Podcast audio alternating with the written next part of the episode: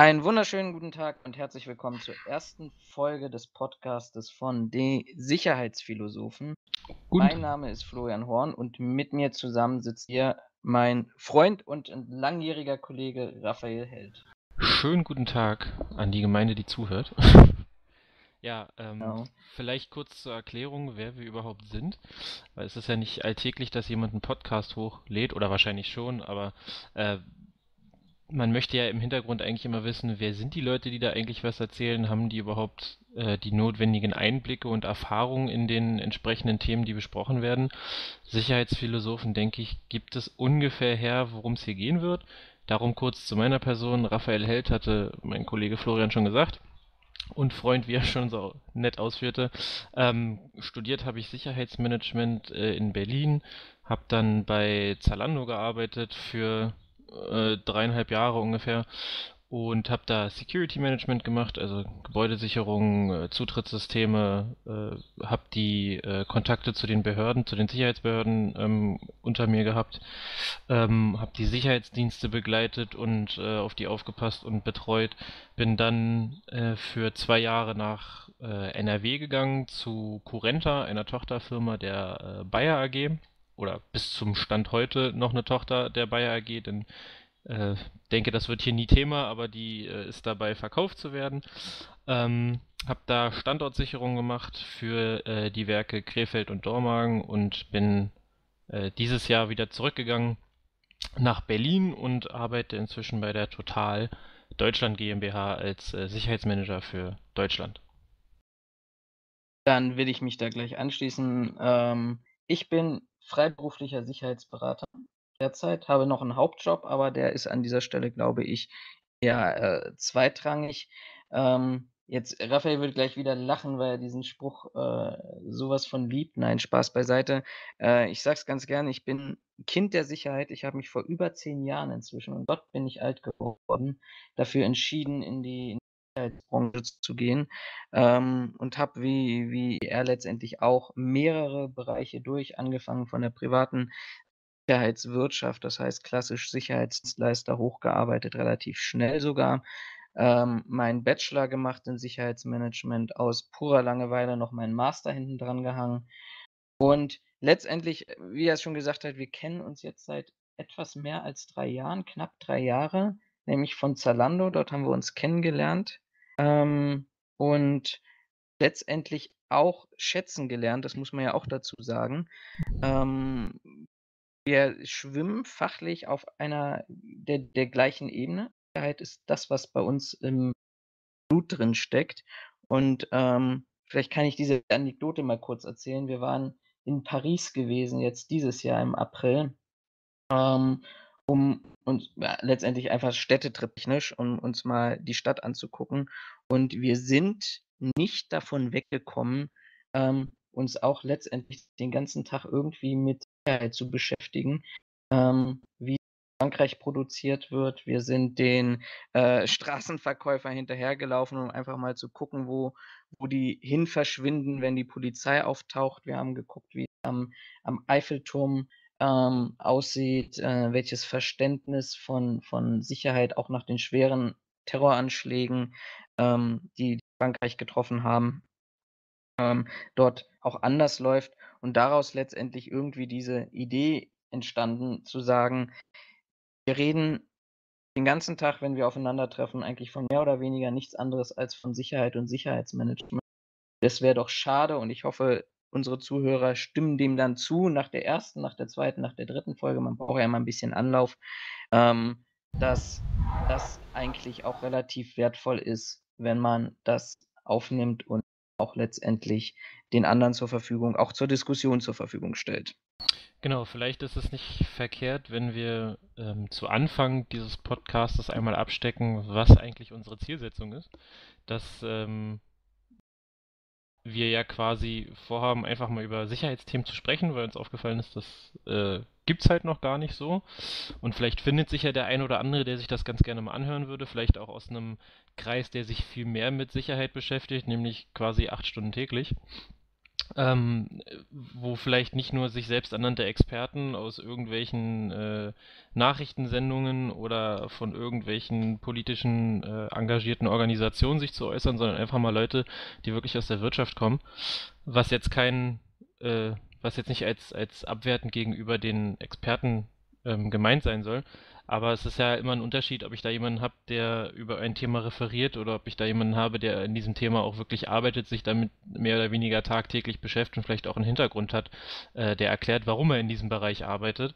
Ähm, und im Endeffekt, genau, es soll im Endeffekt dahin gehen, mal zu schauen, ob dieser Podcast angenommen wird, weil wir auch Lust hatten, halt mal was in die Richtung zu machen. Ich denke, das beste Beispiel, wo sich das halt unterscheidet, ist äh, die äh, wunderbare, viel diskutierte Videoüberwachung, äh, wo viele Experten ja der Meinung sind, damit sei äh, die Kriminalität quasi passé, um das mal äh, runterzubrechen. Und ich denke, ich und Florian haben da die ähnliche Einstellung, dass das ein wunderbares Mittel ist, zwar um im Nachgang uns anzugucken, äh, was denn passiert ist und vielleicht Verbrecher zu jagen, äh, es aber im Endeffekt die Kriminalität an sich nicht aufhalten wird. Das ist quasi so, wenn man möchte, so der Kerngedanke, äh, dass es halt Leute gibt, die gerne was sagen, wir das aber ganz gerne mal diskutieren und auch äh, ein bisschen mehr beleuchten würden, statt einfach nur zu sagen, jo, äh, das sieht gut aus oder nee, das passt irgendwie nicht so richtig. Und das ist so der Hintergrund für diesen Podcast. Das heißt, ähm, wir machen das nicht hauptberuflich, wir sind keine Influencer. Wenn es die eine oder andere Panne gibt oder äh, vielleicht das nicht regelmäßig passiert, weil wir vielleicht noch irgendwas anderes zu tun haben, bitten wir im Vorfeld schon um Entschuldigung. Wir versuchen das auf, einem, auf einer regelmäßigen Basis ähm, abzuarbeiten, vor allen Dingen dann mit äh, auch immer halbwegs aktuellen Themen. Das wird bei einer äh, ja, Dauer von vielleicht alle zwei Wochen so ungefähr wird das vielleicht ein bisschen schwieriger, dass man nicht immer die, die äh, tagesaktuellen Themen hat, aber zumindest die aus der letzten Woche. Und ähm, genau, dann gucken wir einfach mal, wie das, äh, wie das ankommt, wie das funktioniert, ob äh, da der Markt für da ist, in Anführungszeichen. Und dann schauen wir mal, was man äh, aus diesem Podcast alles noch machen kann. Ich würde sagen, das ist eine super Überleitung und ich habe auch schon Dankeschön. das erste Thema mitgebracht. Äh, die Morgenpost titelte nämlich vergangene Woche und das ist ja auch so ein Thema, was mich schon seit Ewigkeiten beschäftigt. Ähm, Breitscheidplatz bleibt Forst eine Festung. Wer vielleicht nicht Berliner ist, als, als Deutscher sollte man das kennen. Ich, aber ich würde mal, ich, ich hole einfach mal ganz kurz aus, was, was da war. Da gab es ja am ähm, 19. Dezember 2016 den, ich will jetzt nicht sagen ersten Terroranschlag. Wir hatten ja diverse andere Ereignisse schon gehabt, aber derjenige, wo es tatsächlich da das, das Herz getroffen wurde und wo dann letztendlich auch elf Besucher des Weihnachtsmarktes und 55 Besucher schwer, also elf Besucher äh, gestorben und 55 schwer verletzt wurden ähm, weil der islamistische Terrorist Anis Amri dort einen Sattelzug Menge steuerte auf dem Weihnachtsmarkt. Und ähm, da titelte die Morgenpost diese Woche oder letzte Woche, ähm, Breitscheidplatz bleibt vorerst eine Festung. Eigentlich sollten längst Planungen für eine dauerhafte Sicherheitslösung laufen. Anrainer beklagen mangelnde Kommunikation. Ähm, ich finde, das ist ähm, auf der einen Seite sehr sinnbildlich dafür, was dort letztendlich passiert. Ähm, gibt, müssen wir vielleicht mal beschreiben. Willst du das mal beschreiben? Wir haben es uns ja schon angeguckt vor Ort. Genau, das wollte ich gerade noch sagen, bevor du jetzt voll ins Thema einsteigst, sollten wir vielleicht kurz mal erklären, was die jetzt auf dem Breitscheidplatz gemacht haben, für alle Nicht-Berliner. Äh, und zwar wurde rund um den Breitscheidplatz, das ist ja dieser Platz an der Gedächtniskirche, für alle, für die das vielleicht noch nicht ganz so offensichtlich war, ähm, wurden ähm, ich sag mal, Sperren aufgestellt, um zu verhindern, dass äh, ja, Fahrzeuge auf diesem Platz drauffahren können, so wie das damals bei, äh, bei dem Fall Anis Amri der Fall war, ähm, beziehungsweise die verhindern sollen, dass halt äh, Leute oder dass, dass Personen ähm, mit Fahrzeugen irgendwelche Schäden an Fußgängern oder an Aufbauten, die da stehen, äh, anrichten können. Und dafür sind diese Sperren gebaut worden, diese, oder aufgestellt worden. Diese Sperren sind an sich erstmal eine mobile Lösung. Die können durch, äh, ich glaube, Gabelstapler, wenn ich mich nicht ganz irre, können die verrückt werden, beziehungsweise abgebaut werden. Ähm, die äußern sich im Endeffekt so, man hat, ja, ich sag mal, ähnlich wie man vielleicht von modernen Dämmen es kennt, oder von, nicht, nicht von Dämmen, sondern doch von Dämmen, ähm, es kennt, die sind auf der, auf den Seiten, die laufen quasi so ein bisschen spitz zu. Also haben quasi eine Erhöhung und obendrauf stehen, ähm, ja, im Endeffekt Säulen, die, boah, die genaue Höhe kenne ich jetzt nicht. Ich hätte jetzt mal gesagt, so circa 1,40, 1,50 hoch sind. Mhm. So dass man bei einer, bei, wenn man sich äh, quasi daneben stellt, am höchsten Punkt hat man einen insgesamt Aufbau von vielleicht 1,60, 1,70 Höhe. Ähm, sieht quasi so aus, dass das auch farblich entsprechend gekennzeichnet wurde durch rot-weiße ähm, äh, ja, Aufkleber. Die Überlaufflächen sind angeraut, damit man halt auch nicht wegrutscht, äh, die auch nochmal gelb-schwarz markiert wurden. Ähm, und diese Dinger sollen quasi verhindern, dass äh, Fahrzeuge jeglicher Art, jetzt mal von Motorrädern oder von zweirädrigen Kraftfahrzeugen und Fahrrädern äh, abgesehen, äh, auf diesem Platz auffahren können und durch diese Dinger gestoppt werden sollen. So viel zu der Erklärung vielleicht. Genau, ergänzend vielleicht dazu noch, es gibt ja dann noch diese, ähm, ich weiß gar nicht, womit die gefüllt sind, diese, ich jetzt sagen, Metallkisten oder Metallboxen, die an den Zufahrten oder an den Seiten sind, wo bereits sowieso Poller von, von früher Ach ja, vornherein mhm. ähm, sind, bisschen überdeckt. Äh, man muss dazu sagen, auch ein bisschen angerostet, ein bisschen demoliert. Wir haben es uns angeguckt. Mhm. Ähm, und die versuchen dann, ich will jetzt mal sagen, die Flanken zu schützen, um praktisch Fahrzeuge dort auch von der Seite die, die Kraft zu nehmen oder überhaupt zu stoppen. Aber Genau, um das vielleicht kurz ein bisschen zu konkretisieren, diese Sperren, von denen ich gerade gesprochen habe, die stehen quasi breitscheidplatzmäßig auf der Seite Kantstraße, Ecke Budapester Straße. Also da sind die hauptsächlich aufgebaut und die Sperren, von denen äh, Florian gerade sprach, die sind auf der Seite Kurfürstendamm aufgebaut und ich bin der Meinung, die waren auch nicht so hoch. Die kamen, glaube ich, auf, weiß nicht, 1,30, 1,40 in der Höhe Maximum. Genau.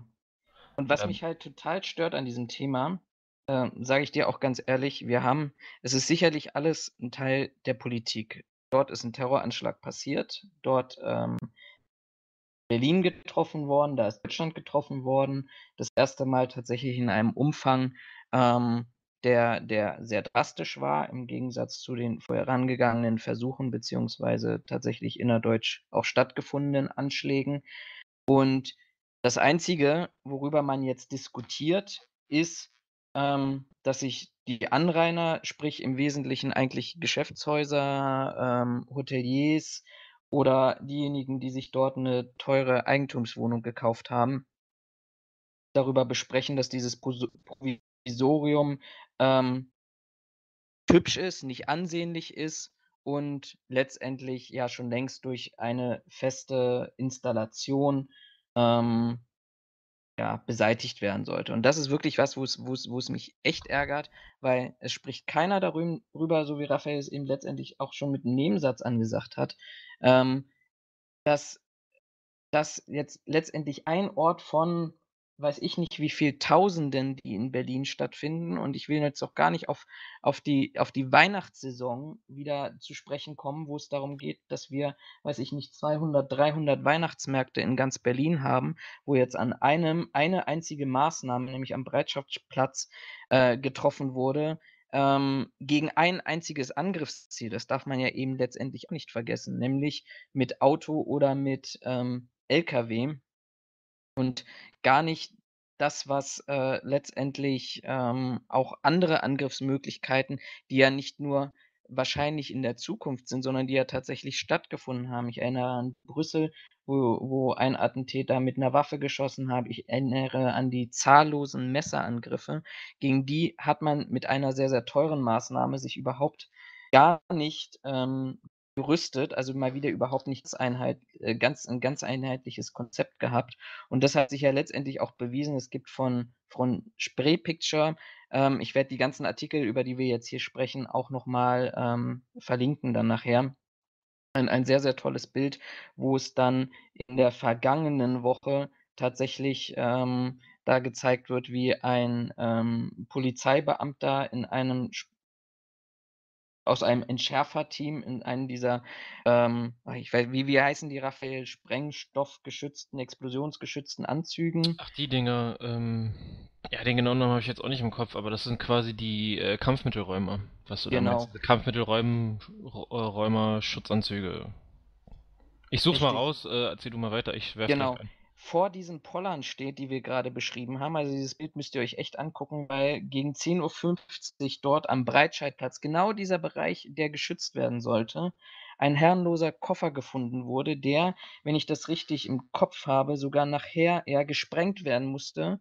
Ähm, und, und wir haben in unserer Gesellschaft, selbst in der Innenpolitik in Berlin, keinen Aufschrei darüber, ähm, was dort, dass, dass eine Maßnahme, die dort ähm, die Geschäftstreibenden stört, die, die, die den Besucher stört, weil es geschandelt ist und jeden, der vielleicht mit ein klein bisschen logischem Menschenverstand daran geht, sagt, ähm, dass dort nur LKWs und Autos aufgehalten werden, aber wir null daran sind, ähm, dabei sind, uns damit zu beschäftigen, wie wir diesem ganzen Thema ganzheitlich entgegen. Die heißen übrigens Bombenschutzanzüge und nur so ein kleiner Funfact nebenan, die sollen in kompletter Ausrüstung so rund 35 Kilo wiegen. Also da schleppt man schon ein gutes Zusatzgewicht mit seinem eigenen Gewicht Mhm. rum. Ähm, ich würde ganz gerne noch mal kurz eine äh, Minute zurückspringen zu dem, was du gesagt hast. Ähm, die Anrainer beschweren sich ja über diese provisorischen äh, Sperren, sage ich mal. Ähm, so wie ich das verstehe, geht es aber in erster Linie um diese wunderschön äh, designten Sperren, die ich vorhin beschrieben habe, die quasi auf der Seite Budapester Straße stehen. Denn wenn man sich die auf dem Kurfürstendamm anguckt, bin ich der Meinung, rein na gut, die werden keinen Designpreis gewinnen, darüber brauchen wir, denke ich, nicht diskutieren. Äh, aber ich finde, rein von der Optik sind die auf der, ähm, auf der Seite Kurfürstendamm, kann man die durchaus so stehen lassen. Also jetzt rein vom Aussehen, weil sie sich in meinen Augen, sie sind relativ dezent. Ähm, sie verschandeln in Anführungszeichen ähm, das Stadtbild nicht. Gut, jetzt ne, kann man wieder darüber diskutieren, das ist eine Straße und da brauchen wir jetzt keine Mauer, die Leute davon abhält, irgendwo drauf zu fahren. Äh, Zumindest ist das meine Meinung. Ähm, von daher keine Frage, ohne wird es wahrscheinlich noch, noch besser aussehen, weil so war das damals äh, städtebautechnisch auch äh, gedacht. Aber ich finde, die sind noch annehmlicher und kann man eher noch verkraften als diese, äh, ja, diese Stelen, die wir jetzt quasi äh, auf der Budapester Straße stehen haben. Ähm, ob die diese Vierecke, die auf der Kurfürsten, auf der Kurf auf dem Kurfürstendamm stehen, ob dies jetzt wirklich im An äh, in Anführungszeichen im Ernstfall wirklich bringen, ist jetzt wieder eine andere Frage. Äh, als wir uns die angeguckt haben, haben wir darüber ja auch diskutiert. Äh, und wir sind zu der äh, Meinung gekommen, dass die nicht viel bringen werden, wenn da jemand Lust hat, da reinzufahren, weil die dann einfach entweder weggeschleudert werden oder äh, per se an sich erstmal versagen werden, äh, was wir auf, schon daran darauf zurückgeführt haben, dass einige dieser das sind quasi ja wie Metallkäfige, wie du es schon gesagt hattest. Und einige dieser Metallkäfige schon unglaublich verbogen waren. Also die waren eingedellt, als wenn jemand draufgesprungen ist, als wenn jemand was draufgeschmissen hat.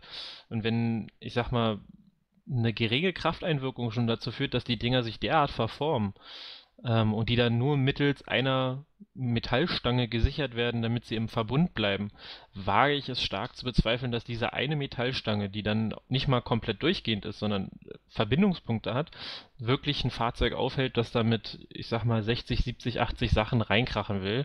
Und wenn man sich äh, auf Google Maps, die Möglichkeit haben wir heutzutage ja wunderbarerweise, das einfach mal anguckt, hat man ähm, um den Leuten einfach mal ein Sinnbild zu geben. Man sieht es auf Google Maps leider nicht, weil die Bilder auf Google Maps noch älter sind.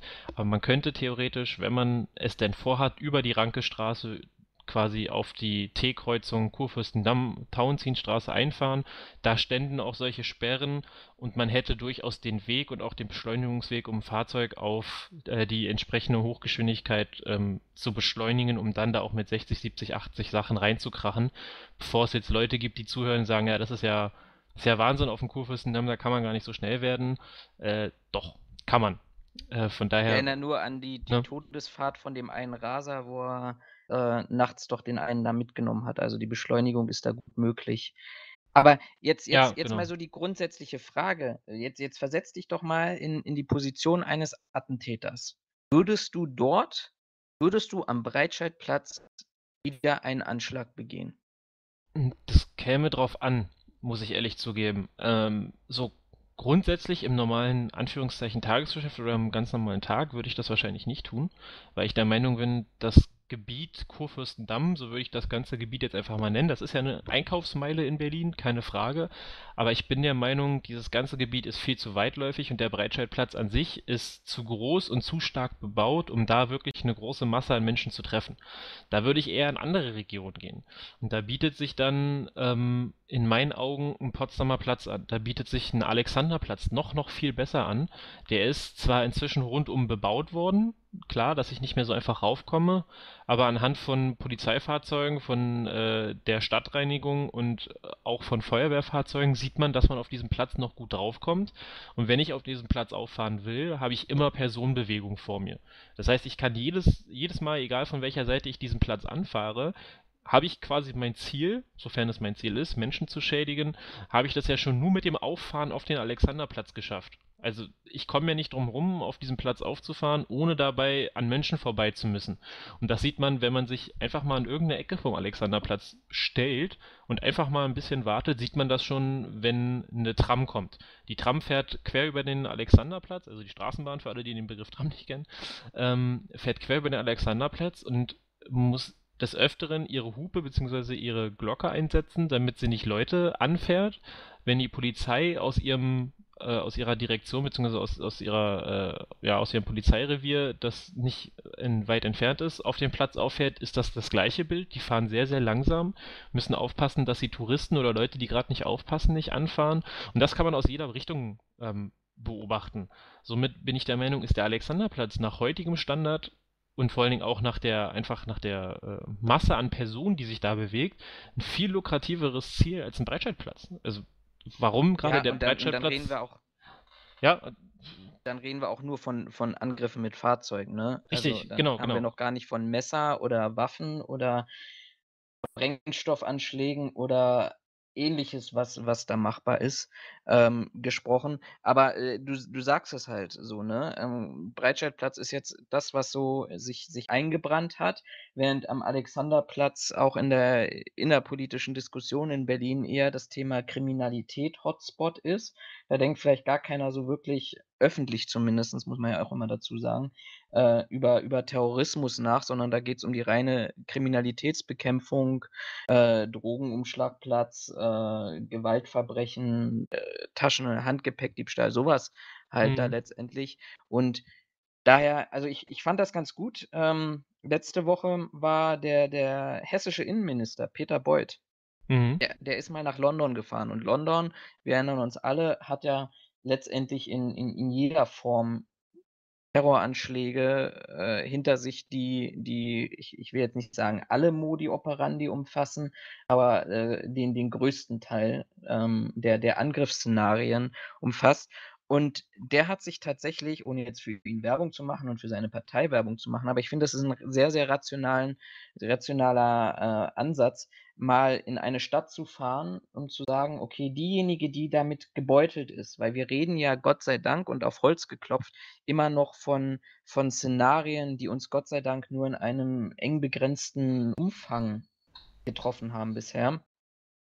Und ähm, der hat sich tatsächlich in, in London mit äh, diversen Politikern und eben auch mit dem MI5, dem Auslandsgeheimdienst ähm, der, der Briten, zusammengesetzt und hat sich mal darüber informiert, ähm, was für Maßnahmen für öffentliche Bereiche, für Plätze, Fußgängerzonen, also so, so ein bisschen diesen ganzheitlichen Ansatz sich, sich mal angeschaut und vor allem auch wieder zurückgeschlagen den Bogen zum, zum Breitscheidplatz und der Beschwerde der Anrainer, sich auch mal angeguckt, wie denn solche äh, Schutzmaßnahmen auch möglicherweise in Anführungsstrichen versteckt werden, also sei es in Kunstwerken oder Sitzgelegenheiten oder ähnliches. Und der hat sich jetzt tatsächlich ähm, ähm, den, den, oder ist eingeladen worden vom ähm, MI5 ähm, tatsächlich Experten, ich denke mal, das werden das Innenministerium der Polizei sein, ähm, die nach London kommen sollen in der Zukunft, um sich dort mal vom MI5 schulen zu lassen, wie städtebauliche äh, Schutzkonzepte des äh, Nachrichtendienstes ansehen und der Polizei dort ausschauen.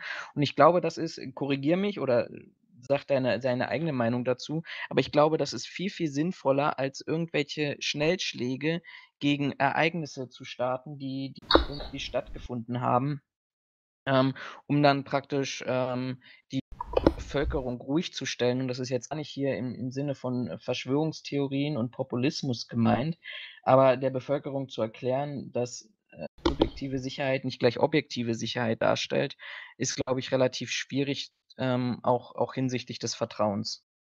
Ja, ich, ähm, lustigerweise, ich hatte äh, einen Bekannter von mir und alle Leute, der, von denen ich erzähle, werden jetzt hier ab sofort Bekannte sein. Ähm, ein Bekannter von mir war letzte Woche in London für auch nur für einen Tagestrip, kommt aber auch aus dem, äh, ich sag mal, weitläufigeren Sicherheitsbereich. Und ähm, der sagte auch, ja, also die Sicherheitslage in London oder die, die, die Sicherungslage, um das mal so zu nennen, in London ist eine ganz andere als in jetzt beispielsweise Berlin, weil er auch hier aus dem Berliner Raum kommt. Ähm, und er hat sich mal mit äh, so einigen Polizisten äh, dort unterhalten. Und damit sind jetzt nicht diese Bobbys gemeint, die man halt kennt, sondern wirklich ähm, spezialisiertere Einsatzkräfte, die halt auch entsprechend voll aufgerüstet sind, mit Maschinenpistole unterwegs sind und die quasi, ich sag mal, äh, teilweise an äh, wunden Punkten platziert worden sind oder stationiert worden sind, um einer möglichen Terrorgefahr möglichst schnell begegnen zu können. Und äh, der hatte mit denen, wie gesagt, gesprochen und sich mal mit denen ausgetauscht und äh, die sagt, da sagten ihm die Polizisten auch, ja, dass äh, diese Aufrüstung oder diese, diese starke Präsenz von Polizeikräften in Touristengegenden beziehungsweise direkt in der Stadt an sich haben sie auch erst seitdem äh, es diese Anschläge gab und seitdem diese Anschläge London so, so hart getroffen haben. Und ich denke, daraus resultiert auch, dass äh, London, was Schutzmaßnahmen und Konzepte zur Sicherheit angeht, so weit voraus ist. Die sind muss man einfach so sagen, ein äh, äh, gebeuteltes Tier oder ein getroffenes Kind, wie auch immer, ähm, die haben sowas halt erlebt, die sind hart getroffen worden mit den Anschlägen in der U-Bahn, mit dem Anschlag auf, äh, auf den, ich glaube, es war nur ein Bus damals, ähm, dann noch mit den ähm, ich glaube, es war ein, es war ein Mann, der mit einer Machete einen Soldaten angegriffen hat. Das hatten die ja auch noch in, ich weiß jetzt nicht, ob es in London Parlament war, den Angriff nicht zu vergessen. Genau, dann noch den Angriff aufs Parlament. Ähm, die haben, was das angeht, sind die wesentlich ähm, sensibler geworden, weil sie einfach schon wesentlich mehr mitmachen mussten. Und ich glaube, genau das ist auch die Sache, warum wir das in Deutschland noch nicht so hart verfolgen. Ja, wir hatten äh, den Lkw-Fahrer Anis Amri, der den Breitscheidplatz in der Winterzeit ähm, quasi überfahren hat und auch da Menschenleben äh, mitgenommen hat, um das mal äh, so sachlich auszudrücken. Ähm, aber an sich ist die Gefährdungslage in Deutschland, um das mal so runterzubrechen, nicht die gleiche wie äh, in Großbritannien oder vielleicht sogar in Amerika. Welche Gründe das jetzt hat, das ist, das ist eine ganz andere Thematik. Die kann man mit ich glaub, Sicherheit. Da brauchen wir eine eigene Folge für. genau, die kann man mit Sicherheit nochmal komplett äh, eigenständig ähm, beleuchten und diskutieren. Äh, aber Fakt ist einfach, wir haben nicht die gleiche Sicherheitslage. Und mein Bekannter im Gespräch mit diesem äh, Polizisten in Großbritannien oder in London, äh, die sind dann auch zu dem Konsens gekommen, genau, also wir, uns wurden erst Gelder freigegeben, nachdem diese Anschläge passiert sind. Ähm, und das wird in Deutschland genau das gleiche Thema sein. Also solange wie wir glücklicherweise davon verschont bleiben im größeren Ausmaß oder so, dass es einen, ich sag mal, einen größeren Impact auf Deutschland oder auf einzelne Städte hat, mit sehr, sehr vielen Toten, mit, äh, ich sag mal, einer großen Staatstrauer, äh, um das mal so auszudrücken, ähm, werden wir diese Gelder nicht freigegeben bekommen, bin ich der Meinung. Und genauso lange werden wir, was Thema Sicherheit angeht, auch noch ähm, anderen Städten und anderen Ländern ziemlich hinterherrennen, was einfach daran liegt, Deutschland fühlt sich einfach sehr sicher. Ob das jetzt ja, berechtigt also ich, ist, ist eine andere Frage. Ist, also ich, ich, ich bin ja bei dir zu sagen, dass das sicherlich eine politische Erklärung ist, zu sagen, ähm, dass äh, durch, durch, durch Schmerzen lernen. Aber dann hast du wieder so Punkte und ich, man muss ja nicht nur am Breitscheidplatz bleiben. Der, der Berliner Kurier schrieb diese Woche äh, interessanterweise, äh, Fun Fact an der Seite, vor der Bild-Zeitung, ähm, also Berliner Kurier, ich will jetzt nicht sagen kleiner, aber glaube ich auch aus dem Springer Verlag kommt, ähm, über das neue Sicherheitskonzept für, für den Berliner Reichstag. So, und da soll, soll laut äh, Information ein 10 Meter breiter und 2,50 Meter tiefer Graben, der quer über den Platz der Republik, also das ist ähm, der Platz zwischen, äh, einfach ausgedrückt, zwischen Kanzleramt und Reichstag mit, mit der Wiese, dort wo sich jetzt noch momentan Touristen aufhalten und man im Sommer auch ganz gemütlich sitzen kann und eine schön politische Atmosphäre dort verspürt, inklusive Sicherheitszaun, äh, äh, errichtet werden. Und da stelle ich mir dann halt auch die immer wieder die Frage: „Warum?“ Also das jetzt gibt es Informationen, die, Zitat, ein Großteil der Bevölkerung, wenn sie zur veröffentlicht werden, äh, zu zu Besorgnis, äh, verleiten würden? Oder ist das einfach Schnellschüsse, weil rational ich ich bin ja da ich bin ja dabei zu sagen: „Okay, ähm, da da damit müssen wir, glaube ich, überall leben, solange nichts passiert.“ Das kennen wir aus der Unternehmenssicherheit genauso wie auch aus der Beratertätigkeit. Solange nichts passiert, ist die ist die Welt ja, äh schön und gut und und und Sicherheit doch eher zweitrangig. Aber auf der anderen Seite hast du dann teilweise wirklich auch so so willst jetzt wirklich mal auch auch bewerten, so sinnlose Schnellschüsse. Warum braucht der Reichstag so etwas? Wer wer schon mal versucht hat, den den Reichstag zu besuchen nach, ich glaube, am 11. September, früher war das einfacher, aber danach war ich auch nicht mehr da. Das ist ein riesiges Prozedere. Man muss sich anmelden Mhm. und ich glaube auch mit 'ner gewissen Vorlauffrist, Ja. dass gegebenenfalls, ähm, deine Namen geprüft werden können. wenn ich mich nicht irre, du musst dich online anmelden, musst da schon deine Personaldaten, also aus deinem Ja. Personalausweis, äh, angeben, musst dann entsprechend früher ankommen, damit man dich, äh, abseits des des, äh, äh, äh, des Reichstages noch mal kontrolliert und noch mal verifiziert, damit du dich dann anstellen kannst für 'ne Gepäck und Personenkontrolle, damit du dann hoch zum, äh, Reichstag kannst. Ich war seitdem auch nicht mehr da. Ich bin aber der Meinung, die Sicherheitsmaßnahmen oben am Eingang haben sie auch nicht verändert. Also, das würde bedeuten, du hättest dann zweimal Personen-Gepäckkontrolle. Ja, unabhängig davon, aber warum brauchen wir denn jetzt 'n 10 Meter breiten Graben? Also, was soll das abhalten, was du was was jetzt passieren kann? Ja. Abgesehen davon, dass irgendwie vielleicht doch jemand sagt: „Ich fahre mit dem LKW gegen die Mauer des Reichstages und gucke, was dann passiert.“ Ja gut, aber dafür ist der Reichstag an sich zu massiv. Also, ich glaube nicht, dass 'n LKW, der aus welcher Richtung auch immer, ähm, in den Reichstag fährt, da 'n ganz großen Schaden anrichtet. Klar, man ist dann Okay. immer wieder vorsichtig, ne, und man muss dann Statik prüfen und hat man nicht gesehen. Keine Frage, ist ja auch ko vollkommen in Ordnung und auch vollkommen richtig. Aber ich glaube, das Gebäude an sich ist, ähm, in Anführungszeichen relativ alt und ziemlich massiv gebaut worden. Äh, 'n LKW, der jetzt vom Brandenburger Tor aus von mir aus, weil's die beste Anfahrmöglichkeit in meinen Augen ist, da rauf oder dagegen rasselt, wird keinen großen Schaden an dem Gebäude ausrichten und schon gar nicht, ähm, Politiker, sofern das das Ziel ist, treffen, verletzen oder Sonstiges. Ähm, ich bin der Meinung, auch die Maßnahmen, die man jetzt ergriffen hat im Endeffekt, wie du schon sagtest, vor 'n paar Jahren oder ja, fast schon vor 10, ähm, hat man sich quasi oben direkt am Gebäude Reichstag angestellt und hat da 'ne Personen und 'ne Gepäckkontrolle gehabt, bevor man in den Aufzug steigen konnte und nach oben in die Kuppel gefahren ist, um als Tourist sich das quasi anzuschauen.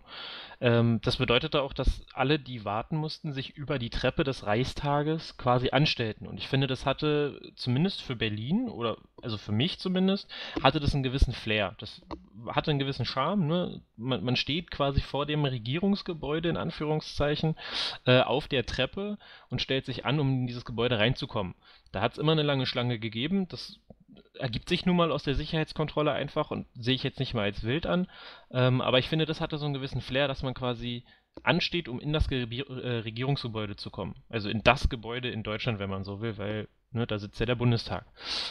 Ähm, inzwischen ist es ja so, dass dieser ganze Vorbereich oder dieser ganze Vorplatz in Anführungszeichen, wo die Treppe beginnt, ist ja komplett abgesperrt. Man kann da, soweit ich weiß, nicht mehr drüber laufen und man hat halt diese diese wunderschönen Container, in denen diese ganzen Kontrollen passieren. Mit, äh, so ich glaube, die nennen sich Hamburger Gitter, äh, beziehungsweise so 'ner so 'n Metallgitterabsperrung, wie man sie vielleicht von Konzerten auch kennt.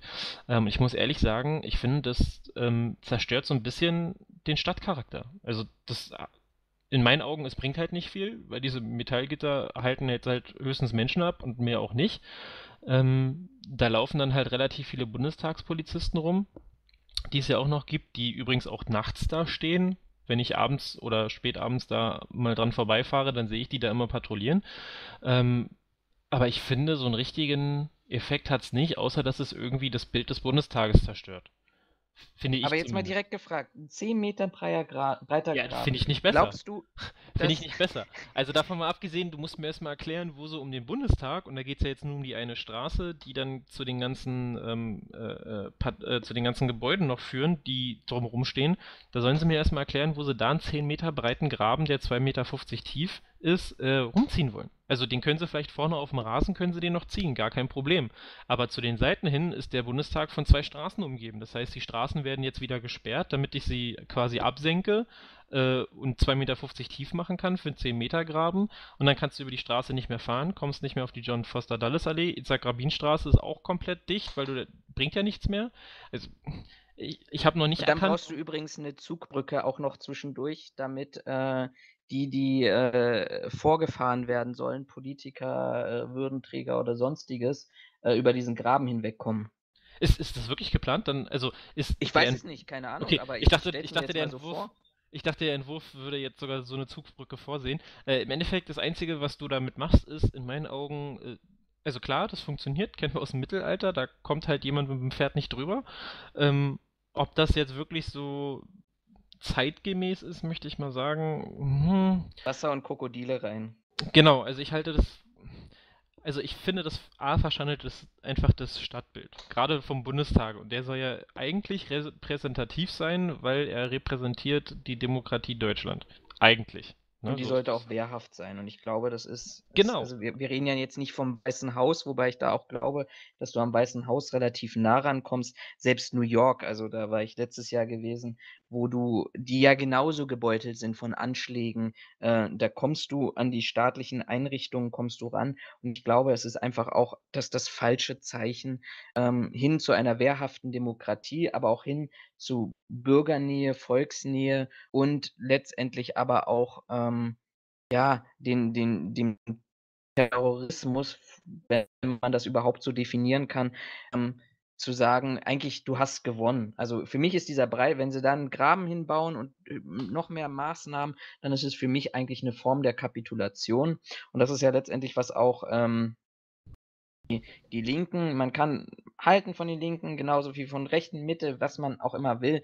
Aber das ist die, die, die, die als einzige tatsächlich, so wie ich das jetzt mitbekommen habe, ähm, sich dagegen angesprochen haben. Und ich, ich finde diese, dieses Zitat hier, die Bundesregierung muss ihre Politik ändern, dann braucht sich der Bundestag auch nicht hinter Zäunen zu verstecken. Das so sinnbildlich. Wir machen jetzt wieder eine Maßnahme. Wir, wir überlegen überhaupt gar nicht darüber, welche Außenwirkung es hat. Und wir können dazu sagen, ja, der Bundestag ist jetzt sicher. Dass das ein Großteil der Bevölkerung aber überhaupt gar nicht betrifft, sondern maximal vielleicht eine Handvoll von Besuchern, Touristen, Politikern. Ähm, und, und das, was wir auch letztendlich darüber gesprochen haben, wie das, wie das nach außen wirkt, wieder weitere Abkapselung und dem Terrorismus zu sagen, letztendlich du Botschaft zu senden, du hast gewonnen, weil das, was du erreichen wolltest, nämlich Angst und, und Spaltung einer Gesellschaft, ähm, das hast du, hast du hiermit erreicht und ich sehe auch noch die nächste große Gefahr. Ähm, du provozierst ja damit ja auch schlimmere Anschläge. Also wenn das Ziel eines Terroristen wirklich sein soll, einen Anschlag aufs Reichstagsgebäude ähm, zu, zu ähm, verursachen und, und ideal zu gestalten, um es mal ähm, verniedlicht auszudrücken, dann zwingst du ihn ja zu, zu härteren Maßnahmen, die aus meiner Sicht immer noch dann auch härtere Auswirkungen, Impacts haben und dann letztendlich einen größeren Schaden verursachen. Also dieses ganze ganzheitliche System ähm, fehlt, fehlt auch hier wieder aus meiner Sicht. Genau, das wollte ich gerade sagen. Also ganzheitlich ist das ja gar nicht. Und ich bin mir ehrlicherweise auch gar nicht sicher, ob eine, ob eine Sicherheitsmaßnahme aus dem Mittelalter so gut funktioniert. Zumindest nicht in unserer heutigen Zeit, um jetzt mal bei dem Graben da zu bleiben und den vielleicht noch mit Wasser zu füllen. Ähm, wahrscheinlich kommt dann sogar noch, in Deutschland kommt dann wahrscheinlich sogar noch das äh, Grünflächenamt und beschwert sich darüber, dass äh, das Wasser nicht entsprechend gepflegt wird, aber das ist auch wieder ein anderes Thema. Ähm, ich, also mir ist lustigerweise, weil du es gerade von den Grünen angesprochen hast, ist mir der Gedanke auch schon gekommen, als wir vorhin damit angefangen hatten, ähm, dass der Bundestag ja sich quasi abschottet oder die Politik sich immer weiter abschottet und sagt, ja hier, wir haben Angst. Da ist mir auch als erstes gleich der Gedanke gekommen, äh, ja gut, also wenn man halt so Politik macht, dann muss man halt auch Angst davor haben, dass man irgendwie äh, mal auf den Hinterkopf bekommt. Ähm, ich finde, das trifft sich hier ganz gut und ich sehe das ähnlich wie du, dass ich klar, dass wir Sicherheitsmaßnahmen haben müssen, ob aber solche Schnellschüsse, solche, äh, in meinen Augen, solcher Aktionismus uns wirklich voranbringt und auch wirklich das bewirkt, was wir eigentlich haben wollen, wage ich doch stark zu bezweifeln. Also das kann funktionieren, ja klar. Ich ich glaube es aber einfach nicht. Also zumindest nicht bei einem 10 Meter breiten Graben, weil was soll denn der bringen? Außer dass da Fahrzeuge drüber fahren können, dass Leute darüber hüpfen können oder was auch immer. Ähm, es verschandelt in meinen Augen, wie gesagt, nur das Stadtbild. Es macht irgendwie den, den, den Sitz des Bundestages, quasi des Regierungsorgans unserer Demokratie, ja, macht es zu einer Art Festung, was in meinen Augen aber überhaupt nicht notwendig ist. Und der andere Punkt, ähm, du sagtest wehrhafte Demokratie. Sehe ich ähnlich wie du, aber ich glaube, viele Menschen verbinden mit einer wehrhaften Demokratie was anderes als das, was was wir hier gerade besprechen, nämlich eher eine wehrhafte Demokratie im Sinne ähm, äh, des Rechtssystems. Also dass du eine wehrhafte Demokratie hast, die halt auch ähm, in Sachen Gesetzen oder Strafverfolgung ähm, wehrhaft bleibt und vor allen Dingen auch richtig bleibt. Ich glaube, damit ist der, dieser Begriff wehrhafte Demokratie derzeit wesentlich stärker geprägt als äh, mit Sicherungsmaßnahmen von Gebäuden, von Personen, von äh, Institutionen. Ähm, ich weiß nicht, ob es so gut ist, die beiden Begriffe zusammenzuschmeißen, in Anführungszeichen, weil es dann wahrscheinlich wieder zu diesem wunderbaren Effekt führt, dass äh, die Leute einfach verwirrt sind, was ist jetzt damit gemeint und es falsch verstehen können und dann die Diskussion in eine Richtung läuft, die wenig Sinn macht, weil die Leute über unterschiedliche Sachen sprechen. Aber also wenn wir solche Begriffe verwenden, sollten wir äh, sollten wir immer erklären, was wir damit meinen äh, ich hatte das in meinem Studium nämlich auch, dass unser Dozent dastand und sagte, denken Sie an ein Schiff. Und er dann nach und nach Leute fragte, an was für ein Schiff denken Sie gerade? Ja, ich denke gerade an einen großen Kreuzfahrtdampfer. Ja, ich habe gerade an Fischerboot gedacht. Ja, hier so ein Öltanker. Ja, hier so ein Containerschiff. Und dann sagt er genau, das ist das Problem, was wir in vielen Bereichen haben. Äh, wir sprechen von einer Sache, aber haben ganz unterschiedliche Bilder. Ähm, und ich denke, wichtig ist in vielerlei Hinsicht. Also jetzt nicht nur Thema äh, wehrhafte Demokratie, sondern auch in ganz vielen anderen. Mein bestes Beispiel ist immer ähm, ähm, den, den Widerstand mit körperlicher Gewalt brechen. Ja, das ist ein wunderschöner Fachbegriff aus dem deutschen Strafrecht, äh, aber viele Leute verstehen da was ganz anderes drunter, als damit wirklich gemeint ist. Und das ist halt dieses, man muss ein, mhm. ein gemeinsames Bild schaffen, um darüber diskutieren zu können. Und das ist, ist etwas, was was mir sehr, sehr häufig fehlt. Also in vielen Diskussionen. Nicht nur, nicht nur be bezogen auf Thema Sicherheit, sondern auch in anderen Bereichen, wo einfach nicht das nicht einstimmiges Bild geschaffen wird oder ein Bild geschaffen wird, von dem man ausgehen möchte, sondern man schmeißt einfach Phrasen, Wörter, Begriffe, vielleicht sogar Fachbegriffe ein, ohne vorher fest zu definieren, wie man das eigentlich aus der wissenschaftlichen Arbeit kennt, vorher zu definieren, was meine ich mit diesem Begriff und was umfasst dieser Begriff um dann darüber diskutieren oder es äh, näher erläutern zu können. Ähm, und das ist mir jetzt gerade bei Wehrhafte Demokratie lustigerweise auch aufgefallen. Deswegen wollte ich das nochmal schnell so, äh, so ja. mit einstreuen. Nee, ich, ich, ich verstehe, was du meinst, aber auf der anderen Seite, weißt du, nicht altmodisch, aber Deutschland wurde mal beschrieben als das Land der Dichter und Denker und ähm, wir haben, glaube ich, in, in vielen Punkten einfach das, das Denken verlernt. Weil, überleg mal, das ist, ich glaube, man muss nicht fachlich dafür qualifiziert sein, jetzt diese Bewertung vorzunehmen, die wir jetzt zu dem ähm, Burggraben gemacht haben. Mhm. So. Ich, wenn ich mit offenen Augen auch als, als fachlicher Laie durch die Welt gehe, dann weiß ich, vor ein paar äh, Wochen, ein paar Monaten war immer noch das Thema drin gewesen, ähm, dass dass man große Angst hatte, Anschläge mit Drohnen dass Anschläge mit Drohnen durchgeführt werden. Offensichtlich sicher in Südamerika, ähm, ich weiß nicht, ob es Kolumbien war oder Ähnliches, ist ja ist ja ein Anschlag auf einen Präsidentschaftskandidaten, glaube ich, ähm auch erfolgreich passiert, beziehungsweise kurz vorher äh, vereitelt worden, wie dem auch sei, aber da ist zumindest die Drohne als, als Anschlagswerkzeug genutzt worden. Und jetzt rennen wir hier rum und erzählen ähm, darüber, dass wie, wie toll das ist, dass wir dort einen Burggraben haben und am Ende ähm, klatschen alle Beifall dafür, ohne sich mal darüber nachzudenken, in der Schnelllebigkeit dieser Zeit, was das eigentlich bedeutet. Ähm, Lustigerweise fällt mir dazu diese Präsentation der Berliner Polizei ein, die wir auf der einen ähm, Ja, auf diesem, auf diesem einen Sicherheits, nicht, Konferenz war es, glaube ich, ähm, oder wie auch immer man das nennen möchte, war. Und zwar hat die Polizei Berlin, das war vorletztes Jahr, glaube ich, ne? 2017 war das. Ja, Die besucht. 2017 oder 2018? Nee, ja, Nee, ich bin dem Meinung, auch sein. ich Nee, es glaub, hat lange 2017. gedauert, ja. Genau.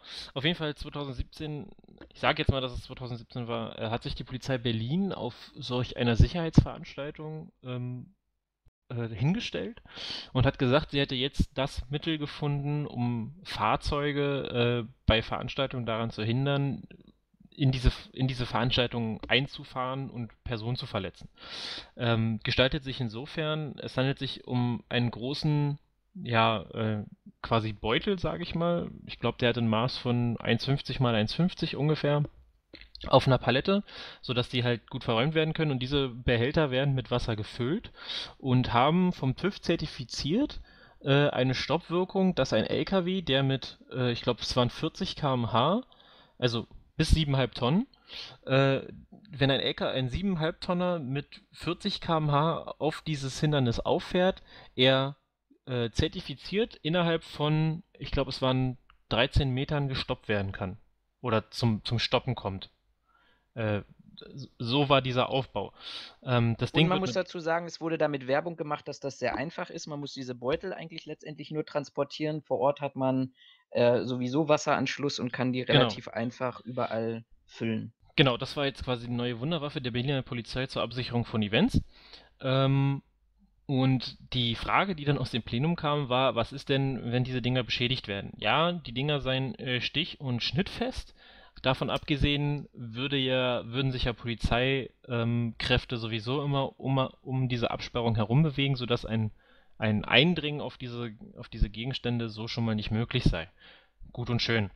Jetzt äh, kam dann die nächste Frage auf, gut, ihr füllt die Dinger mit Wasser, aber was macht ihr denn im Winter? Also was macht Habt ihr die mal im Winter getestet? Ja? Genau, habt ihr die mal im Winter getestet oder unter, ich sag mal, äh, kälteren Bedingungen, worauf der Polizist, der Herr, der da stand, ich meine, der hat es auch nur präsentiert, der hätte wahrscheinlich den schlechtesten Job von allen gekriegt, ähm, da stand, schmunzelte und sagte, wir werden das nochmal mit aufnehmen.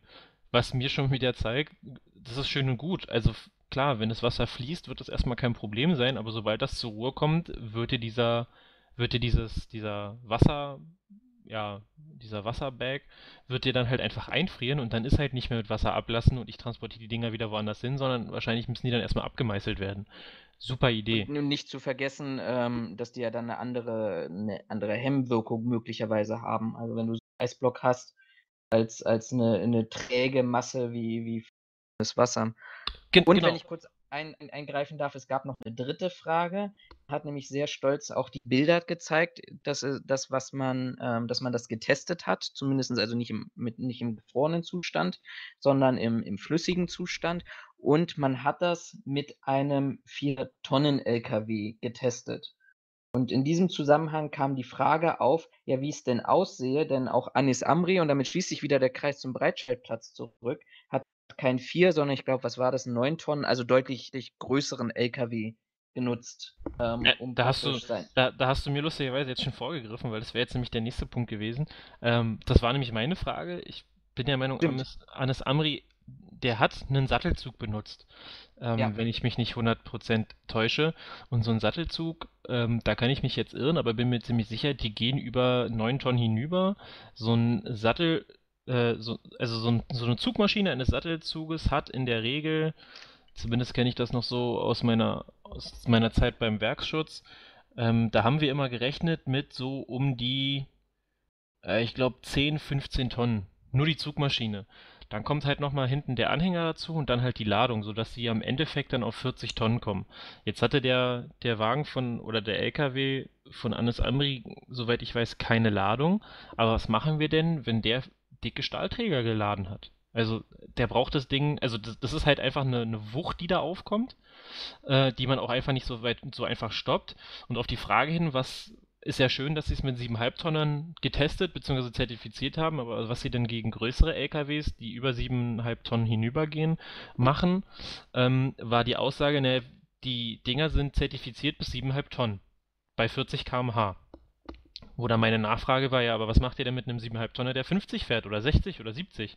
Ja, die Dinger sind zertifiziert bis 7,5 Tonnen bei 40 km/h. Also man sieht schon, die Polizei ist lange noch nicht auf dem Stand der Technik und schon lange nicht äh, so schnell mit dabei, sich zu verteidigen oder, oder mögliche Hindernisse aufzubauen, um solche Sachen zu verhindern. Äh, wenn die Aussage bei jeder Nachfrage ist, na, wir sind zertifiziert bis 7,5 Tonnen bei 40 km/h. Ähm, also, das, das wird relativ, äh, wirkt für mich zumindest relativ äh, fadenscheinig in irgendeiner Form, ähm, dass die Polizei vielleicht als, als Organisation oder als, äh, als Behörde dafür nicht ganz so viel kann, ähm, mag ich gar nicht mal in Abrede stellen, weil im Endeffekt denen wird auferlegt, kümmert euch mal darum, dass ihr Veranstaltungen sicherer machen könnt, äh, bekommen im Zweifelsfall dann aber von der Politik vielleicht nicht mal die notwendigen Mittel zur Verfügung gestellt und dann bekommt man halt so eine Lösung. Also diese Lösung ist halt, wie wir schon in anderen Dingen gesagt haben, die ist halt nur so halbgar. Die wird zwar schön präsentiert und sieht an sich auch erstmal gut aus und für, ein, für einen Schutz gegen, gegen Klein-LKWs oder gegen Transporterfahrzeuge sind die mit Sicherheit auch nicht verkehrt. Das möchte ich gar nicht absprechen. Aber äh, die Erfahrung, die wir zumindest in Deutschland gemacht haben, und der Vergleich war dann, naja, äh, der einzige Anschlag, wo es mit schlimmen Menschenopfern kam, weil ein Fahrzeug reingefahren ist, das war halt in der ich glaube, Barcelona in der Einkaufsmeile mit einem mit einem ähm, mit einem Kleintransporter und dann noch das andere Ding in Frankreich. In Nizza. In Nizza, genau, danke. In Nizza. Das war ein klein Gemiete. Das, das, das wäre dann, glaube ich, so ein LKW gewesen wie. Äh... Genau, das war dann, glaube ich, auch so ein 7,5 Tonner oder darunter. Ja, klar. Also diese Referenzen zeigen, dass die Stoppwirkung für ein Fahrzeug bis 7,5 Tonnen sinnvoll ist und dass die im internationalen Vergleich vielleicht auch wahrscheinlicher sind.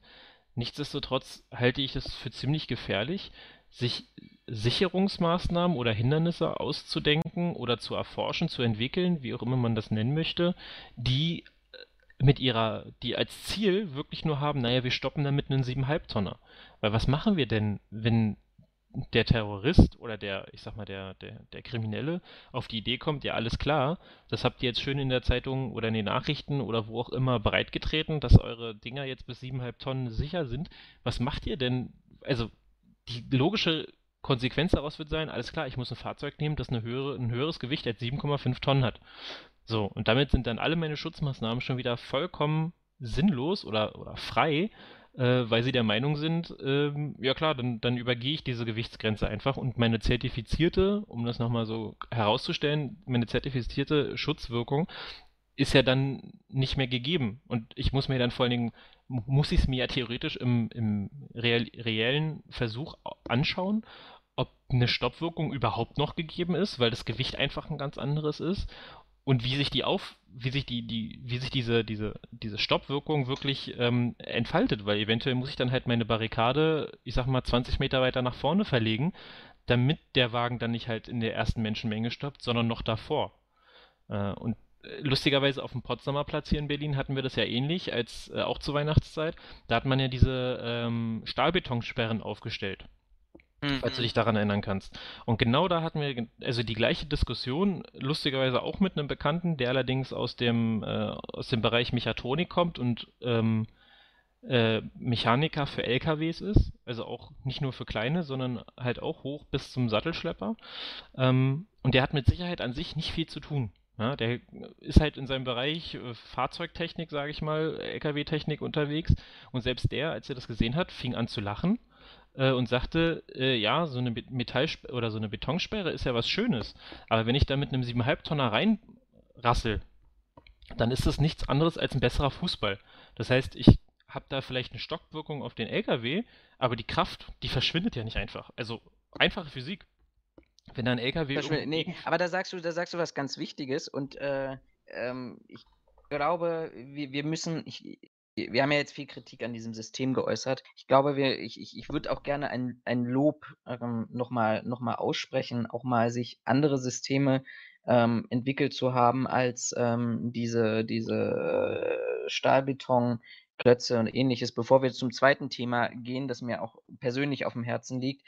Ähm, wenn, wenn so ein Wassersack platzt und vielleicht eine Jobwirkung auf den LKW hat, dann da Wasser auf die Feiernden, auf die Besucher, auf die Zuschauer, ähm, was sicherlich in dem Umfang nicht ein Zweitschaden, also ich will jetzt nicht sagen Zweitschlag, aber ähm, Zweitschaden verursacht, wie wenn du ähm, Betonteile hast, die eigentlich für äh, Ableitungen im, auf Autobahnen gedacht sind, falls da ein Auto ähm, gegen die Seite, also parallel zu den, ähm, zu den Stahlbetonblöcken ähm, dort aufprallt. Ähm, wenn du da nicht so eine Schotterwirkung hast, weil dann ähm, dieser Stahlbeton sich verpulverisiert und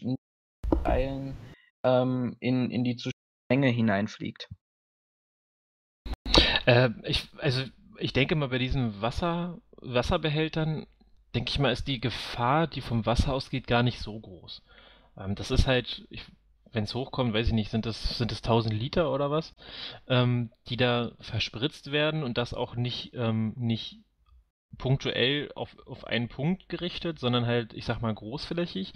Von daher gehe ich mal davon aus, der größte Sachschaden, der entsteht, ist ein kaputtes Handy oder nasse Kleidung.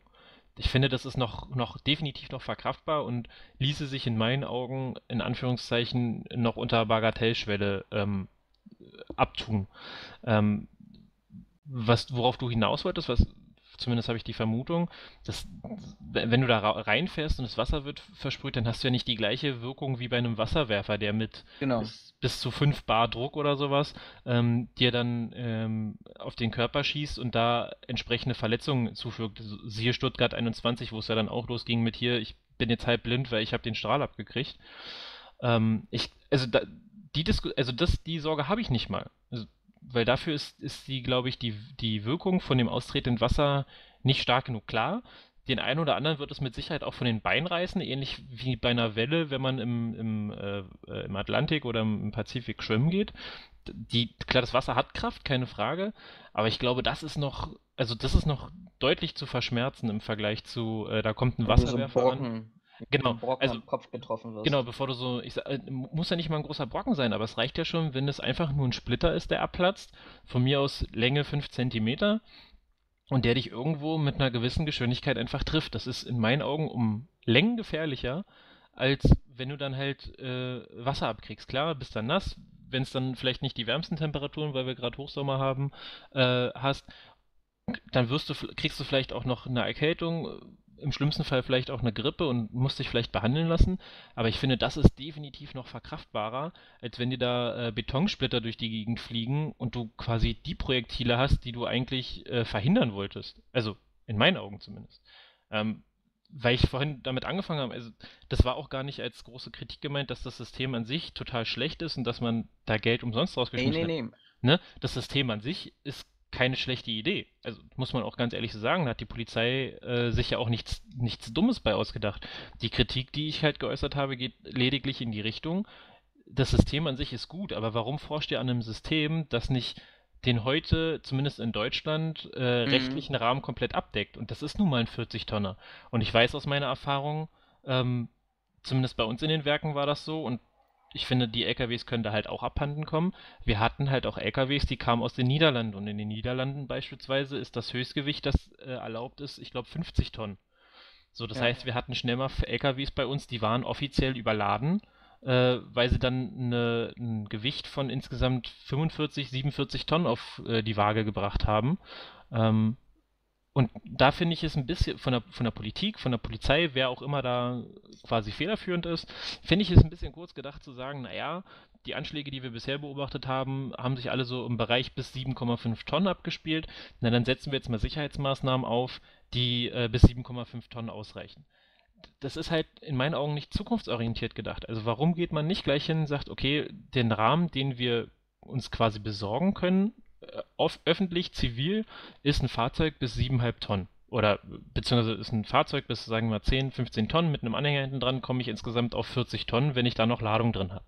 Dann denke ich mir doch gleich Absperrmaßnahmen aus, die auch ein Gewicht nach mhm. Möglichkeit mhm. möglichst nah heran an diese 40 Tonnen führen. Also müssen ja nicht mal die kompletten 40 Tonnen sein, aber dass ich sage, okay, ich kann bis, als Beispiel jetzt 30 Tonnen kann ich zertifiziert von mir aus, kann ich sicher gehen, dass ich das in einer relativ kurzen Zeit, in, auf einer relativ kurzer Strecke, dass ich diese, dieses Gewicht gestoppt bekomme.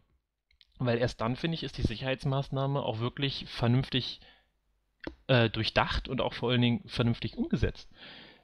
Mit einem 7,5 Tonner, wenn ich da mit einem 10 Tonner reinfahre, bringt mir die Maßnahme schon wieder gar nichts. Und das finde ich, muss ich ehrlich zugeben, von der Polizei oder von der Politik, wie gesagt, bin da nicht, bin mir da nicht einig, wer da federführend ist. Ähm, Finde ich das allerdings ein bisschen kurz gedacht und zeugt halt wieder von einem gewissen Aktionismus. Wir müssen halt was machen, also machen wir jetzt mal ganz schnell was, aber so richtig durchdacht und vernünftig ist es halt doch irgendwie nicht.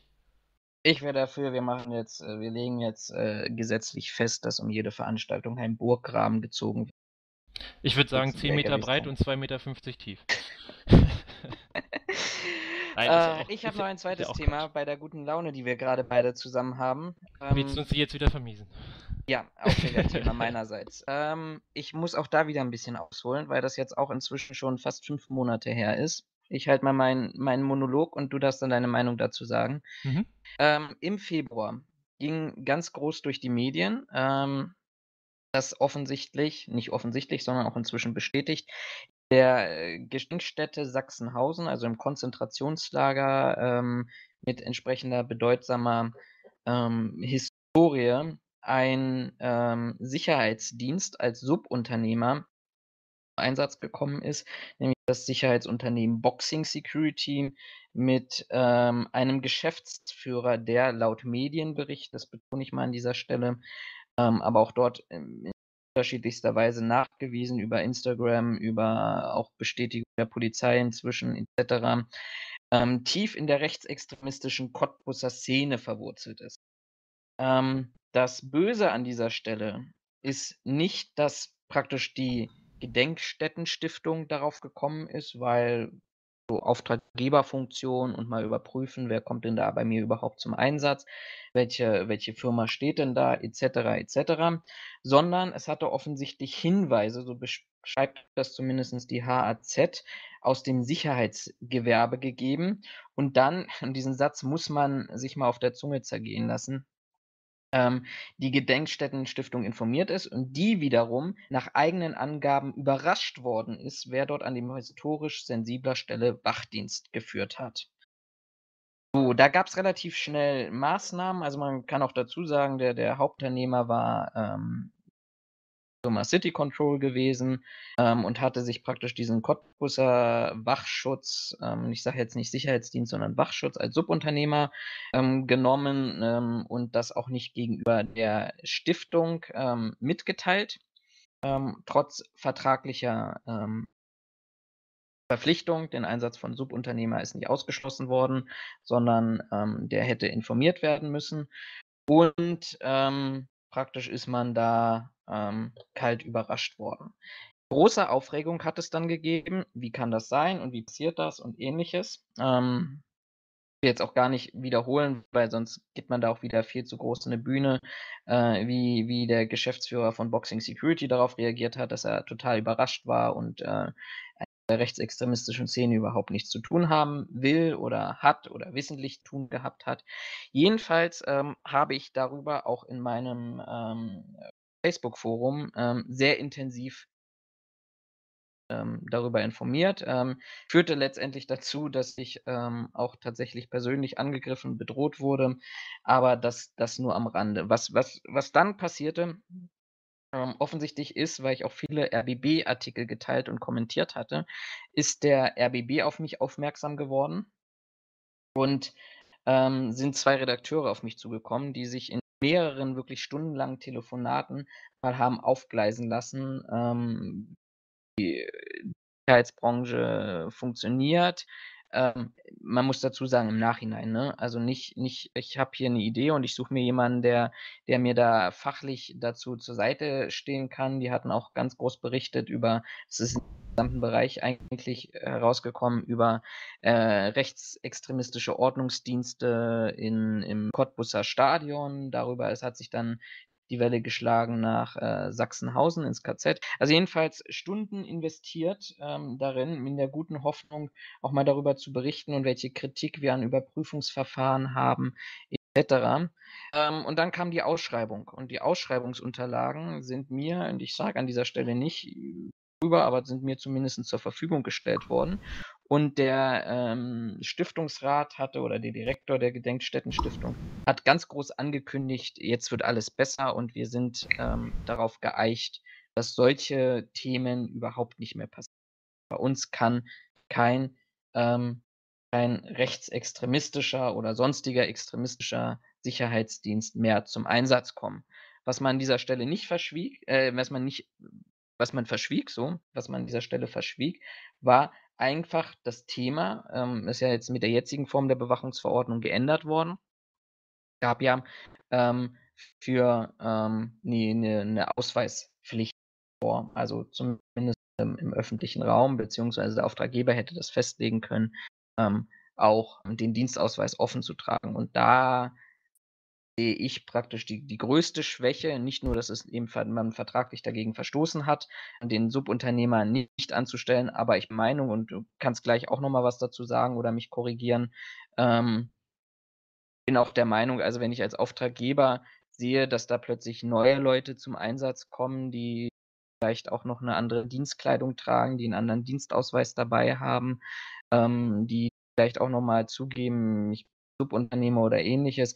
Da habe ich einfach als Auftraggeber auch die Pflicht, mal zu überprüfen, was letztendlich, was das für ein Unternehmen ist. Ist es mir bestätigt worden? Und da sind wir auch gar nicht im großen organisatorischen Aufwand wie Dienstpläne vorliegen lassen, etc. Jedenfalls, ja, ja, gritsch ruhig, ruhig dazwischen, dann wird es kein Monolog. ähm, ja, ich wäre jetzt quasi schon mit, mit meinem Einwurf schon eingestiegen. Ähm, ja, du hast recht. Eigentlich, also ich sehe das auch als Pflicht des Arbeit, äh, Auftraggebers, nicht Arbeitgebers, sondern des Auftraggebers, ähm, sich bei neuen Uniformen oder neuen Personen mal kundig zu machen, warum, wieso, weshalb und warum haben wir davon nichts erfahren. Stimme ich dir vollkommen zu. Allerdings habe ich in meiner Zeit, die ich jetzt hier quasi als Sicherheitsmanager, um das mal so auszudrücken, gearbeitet habe, festgestellt, dass sehr, sehr viele Unternehmen ähm, Thema Sicherheit noch gar nicht so, ähm, so stark ja, ausführen, sich damit befassen, wie auch immer, sondern dass es äh, sehr, sehr häufig heutzutage noch so ist, dass Thema Sicherheit ein Unterthema meistens von Facility Management ist. Das heißt, irgendjemand muss dieses Thema halt begleiten, ähm, ob er das nun kennt oder nicht. Das heißt, die Leute haben in der Regel überhaupt gar keine Ahnung, ähm, und das ist nicht mal böse gemeint, sondern es ist einfach nicht ihr täglich Brot. Äh, sie haben davon keine Fachkenntnis, sie haben keine Ahnung von dem Thema und müssen es aber irgendwie mit begleiten. Äh, Thema Sicherheit in meinen Augen auch ähm, verhältnismäßig jung im Vergleich zu anderen Themen, wie Facility Management, wie von mir aus Finanzbuchhaltung oder wie man die ganzen Themen nennen will. Ähm, und ich finde, da ist es nicht verwunderlich, dass wir noch genau solche Probleme haben. Also, dass ein Auftraggeber ähm, bestimmte Sachen einfach nicht abprüft, dass er vielleicht auch gar nicht seinen Sicherheitsdienst vernünftig ähm, nicht vernünftig prüft. Ich hatte das äh, meine Anstellung beim, beim Werkschutz hatte ich einen Sicherheitsdienstleister, der, der mich ja auch erst quasi kennengelernt hat, nachdem ich angestellt wurde. Ähm, und ich habe mit dem ähm, mit dem Regionalleiter hatte ich regelmäßig zu tun, sowie mit den äh, einzelnen Objektleitern. Das waren Schichtbesetzungen, wo dann quasi der Schichtführer immer zuständig war. Ähm, die haben mich halt alle kennengelernt. So, und ich habe das halt gelernt. Und ich habe früher auch beim Sicherheitsdienst gearbeitet. Ähm, und ich weiß von meinem Sicherheitsdienst damals, wo ich gearbeitet habe, da haben wir auch als Supi unter anderem in dem einen oder anderen Auftrag gearbeitet. Äh, und da ist man vorher gebrieft worden mit, äh, wenn dich jemand fragt, du gehörst zu dem und dem Unternehmen. Also da wird quasi von vornherein schon da, darauf hingearbeitet, dass möglichst nicht durchkommt, dass du ein Subunternehmer bist. Ähm, nichtsdestotrotz, mein, mein Sicherheitsunternehmen, das ich dann in dem, im Werkschutz hatte, da hat mir der Regionalleiter, bevor ich dann gegangen bin, hat gesagt, es hat sehr viel Spaß gemacht, mit ihnen zusammenzuarbeiten, aber ich muss ehrlich gestehen, sie sind echt ein harter Kunde. Also es macht nicht immer Spaß, mit ihnen zu arbeiten. Allerdings muss man auch zugeben, wenn man mit ihnen arbeitet, klar, es gibt Sachen, die sind nicht, die sind nicht schön, die sind nicht toll. Vor allen Dingen auch nicht, wenn ich mir dann Fehler anziehen muss. Auf der anderen Seite, ich weiß halt, woran ich bin. Also ich weiß, worauf ich achten muss, etc. pp. Und ich glaube, genau das ist der Punkt, wo viele Unternehmen noch gar nicht sind. Also viele Unternehmen haben halt einfach noch niemanden, der sich mit Sicherheit auskennt, der die vielleicht auch vernünftig umsetzt äh, und der genau nach solchen Sachen hackt. Wenn ich mir überlege, wir hatten den, äh, wir hatten ja den Fall zusammen, äh, dass es ein Verbot von Nachunternehmereinsatz gab, beziehungsweise es gab Bedingungen, wann die eingesetzt werden dürfen.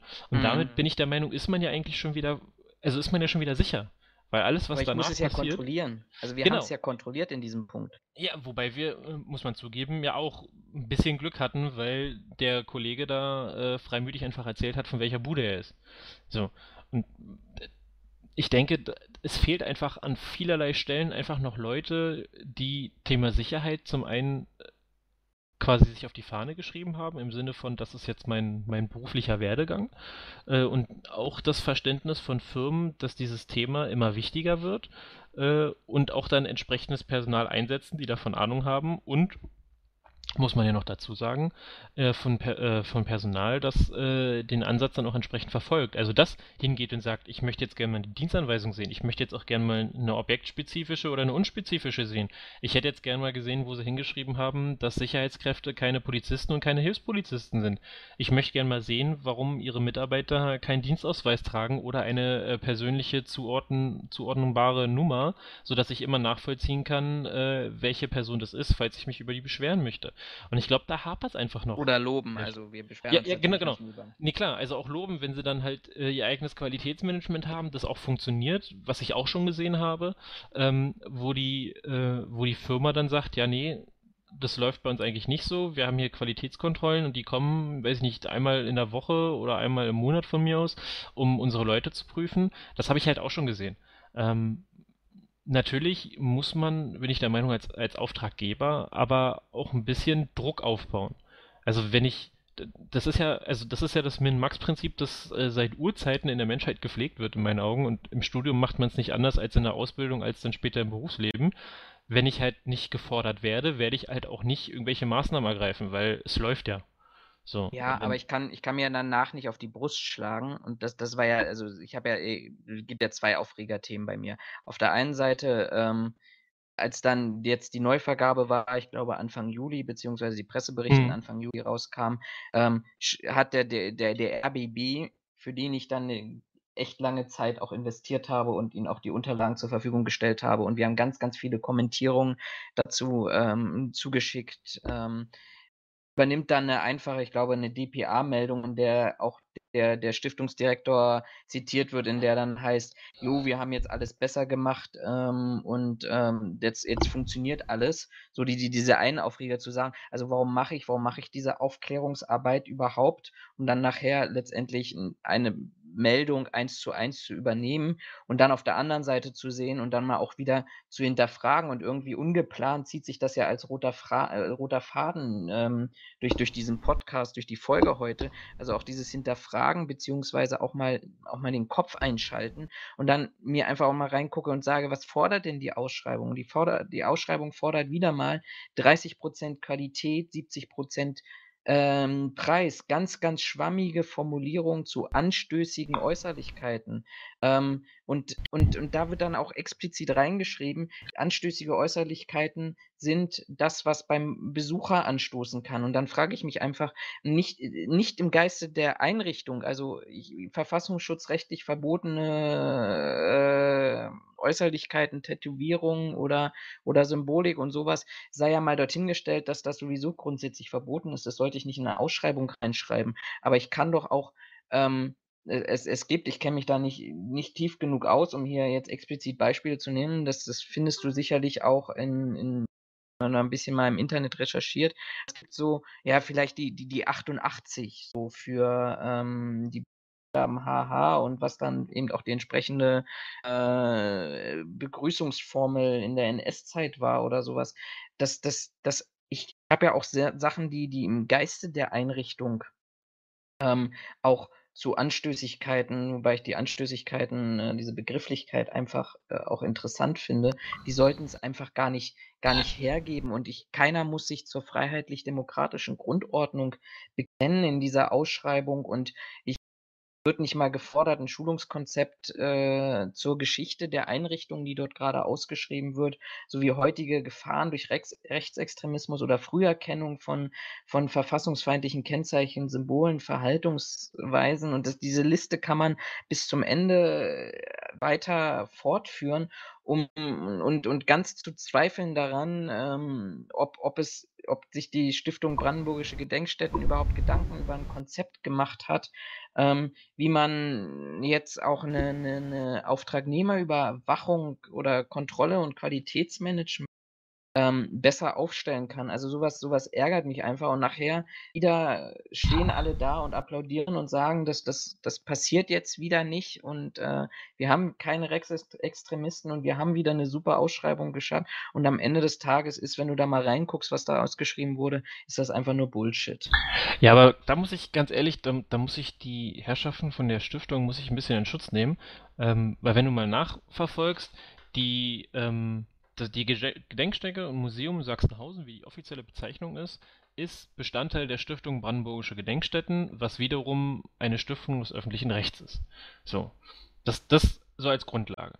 Ähm, wie wir das selber kennen, und das wird mit Sicherheit auch bei den öffentlichen nicht anders sein, eine Ausschreibung macht halt nicht der, der fachlich dafür verantwortlich ist, sondern in der Regel macht das der Einkauf. Also wird es mit Sicherheit auch da geschehen sein. Der Einkauf holt sich dann vielleicht, wenn er, wenn er gut, wenn es ein guter Einkäufer ist, holt er sich vielleicht noch Informationen von den notwendigen Fachbereichen, sofern du diesen überhaupt hast, was ich jetzt bei einer Stiftung des öffentlichen Rechts einfach mal anzweifle. Oder das ist eine Besetzung wieder, ähnlich wie ich schon geschildert habe, das ist eigentlich der Hausmeister, der aber Sicherheit mitmacht, um das mal ganz böse runtergebrochen zu bezeichnen. Ähm, das heißt, die, die notwendigen Informationen, die du eigentlich für diese Ausschreibung brauchst, die bekommst du nicht wirklich. Davon abgesehen ähm, muss man auch dazu sagen, öffentliches Recht. Also da sind wir wieder in einem Bereich, wo das Geld nicht gerade auf der Straße liegt und eher knapp als knapper bemessen ist. Ähm, von daher kann ich, kann ich, es, es, ist nicht gut, keine Frage. Es ist überhaupt nicht gut, was da die Ausschreibung aussagt, aber ich kann nachvollziehen, warum sie sagen 70% Preis, weil sie irgendwo gezwungen sind, auf den Preis zu achten ähm, und sie dann halt irgendwo anders sparen müssen. Dass du da Sachen nicht reinschreiben musst, wie äh, jeder muss sich zur freiheitlich-demokratischen Grundordnung bekennen, ähm, versteht sich selber, wobei ich den Hinweis, einfach das mit aufzunehmen, für das Unternehmen an sich nicht verkehrt finde.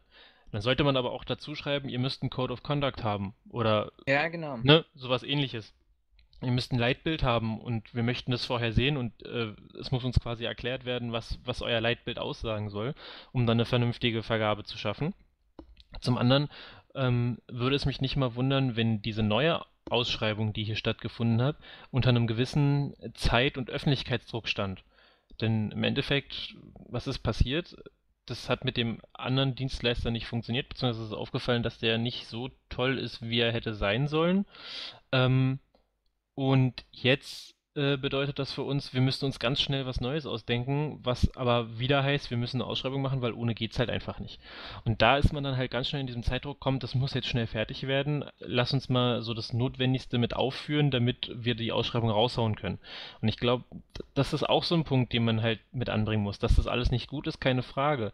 Aber das ist halt genauso, als wenn ich dir jetzt sage, ähm, pass auf, du fängst Montag, äh, weiß ich nicht, in, irgendeiner, in irgendeinem Chemieunternehmen an und bist dann der neue Chemikant, der Sachen zusammenmixen muss. Da wirst du nicht, also da, da wirst du deines Lebens nicht froh bei der Arbeit und wir können nee, Glück reden, wenn du dann nichts kaputt machst. Dann sage ich dann an dieser Stelle auch, sage ich dir auch ganz ehrlich, dann sage ich, muss ich eben auch so ehrlich sein und das auch kommunizieren. Also das ist, das ist aus meiner Sicht einfach, einfach heuchlerisch. Ganz viel Kritik, es gibt ja zwei Punkte an Kritik, ganz viel Kritik an Ausschreibungen. Wie kann das denn überhaupt passieren?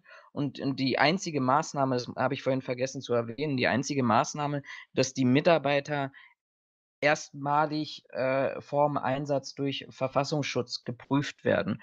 Okay, aber wenn ich da kein Konzept dort hinter habe, zu sagen, ich muss auch seitens des Auftraggebers mal überprüfen, ähm, sind die mir gemeldeten Sicherheitskräfte, gemeldet und geprüften Sicherheitskräfte auch diejenigen, die dort zum Einsatz kommen, ja, dann kann ich mir aber nicht auf die Brust trommeln und dann halte ich das auch echt mau ähm, für für den RBB dann eins zu eins das zu übernehmen und zu sagen: „Ja, absolutes Verständnis und jetzt wird alles besser.“ Das das das ist einfach da da da kennst du mich, da da, ähm bei bei bei so viel Blödsinn bin ich einfach dabei, auch zu sagen: „Dann nehmt euch 2 Tage das Kind ist da sowieso in 'n Brunnen gefallen. Schickt die die die Boxing Security nach Hause, organisiert das irgendwie anders, macht 'ne Überbrückung, aber dann schreibt doch mal einmal vernünftig aus und macht euch Gedanken darüber und holt euch Unternehmen, Berater, Firmen, sonst was dazu, die Ahnung davon haben und die euch da unterstützen, 'ne vernünftige Ausschreibung rauszukriegen.“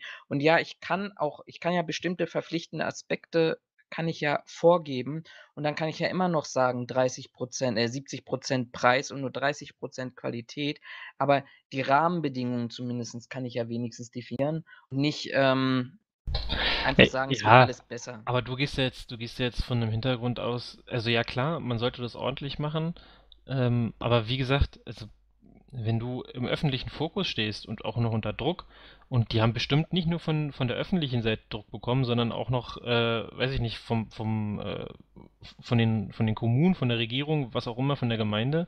Ähm, ich denke, da hast du nicht die Zeit, dir 'n Kopf drum zu machen: „Alles klar, wir machen jetzt lass uns mal alle an 'n runden Tisch setzen und dann machen wir jetzt hier in 3 Tagen mal 'ne vernünftige Ausschreibung.“ Das wird so nicht passieren.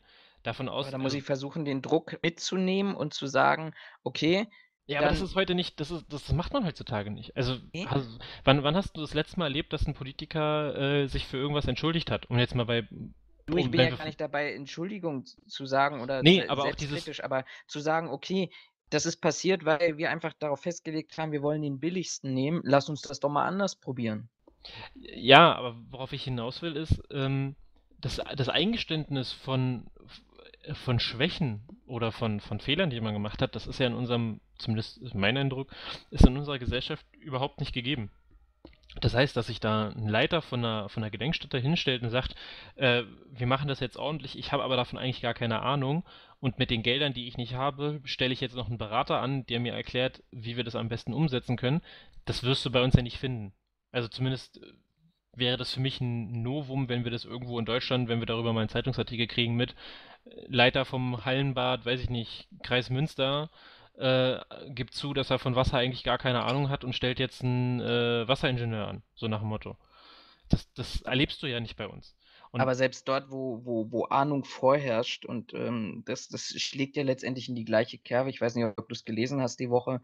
Äh, Werder Bremen hat ja 'n äh, alle auf Werder Bremen, weil Erstligist, aber eigentlich auch Paderborn, ähm, hatten ja das Problem, dass offensichtlich 2 Sicherheitskräfte de der gewaltbereiten islamistisch-salafistischen Szene zuzuordnen sind oder beziehungsweise immer noch Kontakte in diese oder Kontakte gesucht haben in in diesem Bereich, ähm, sind bei Bundesligaspielen von Werder Bremen zum Einsatz gekommen. So, und dann stellt sich der Sicherheitschef von Werder Bremen hin, ein ein Menschen, dem man mindestens zutrauen sollte, dass er Ahnung hat, weil eigentlich die DFB-Regularien sehr, sehr umfangreich sind und auch ähm, explizit Sicherheitskonzept und Maßnahmenplan.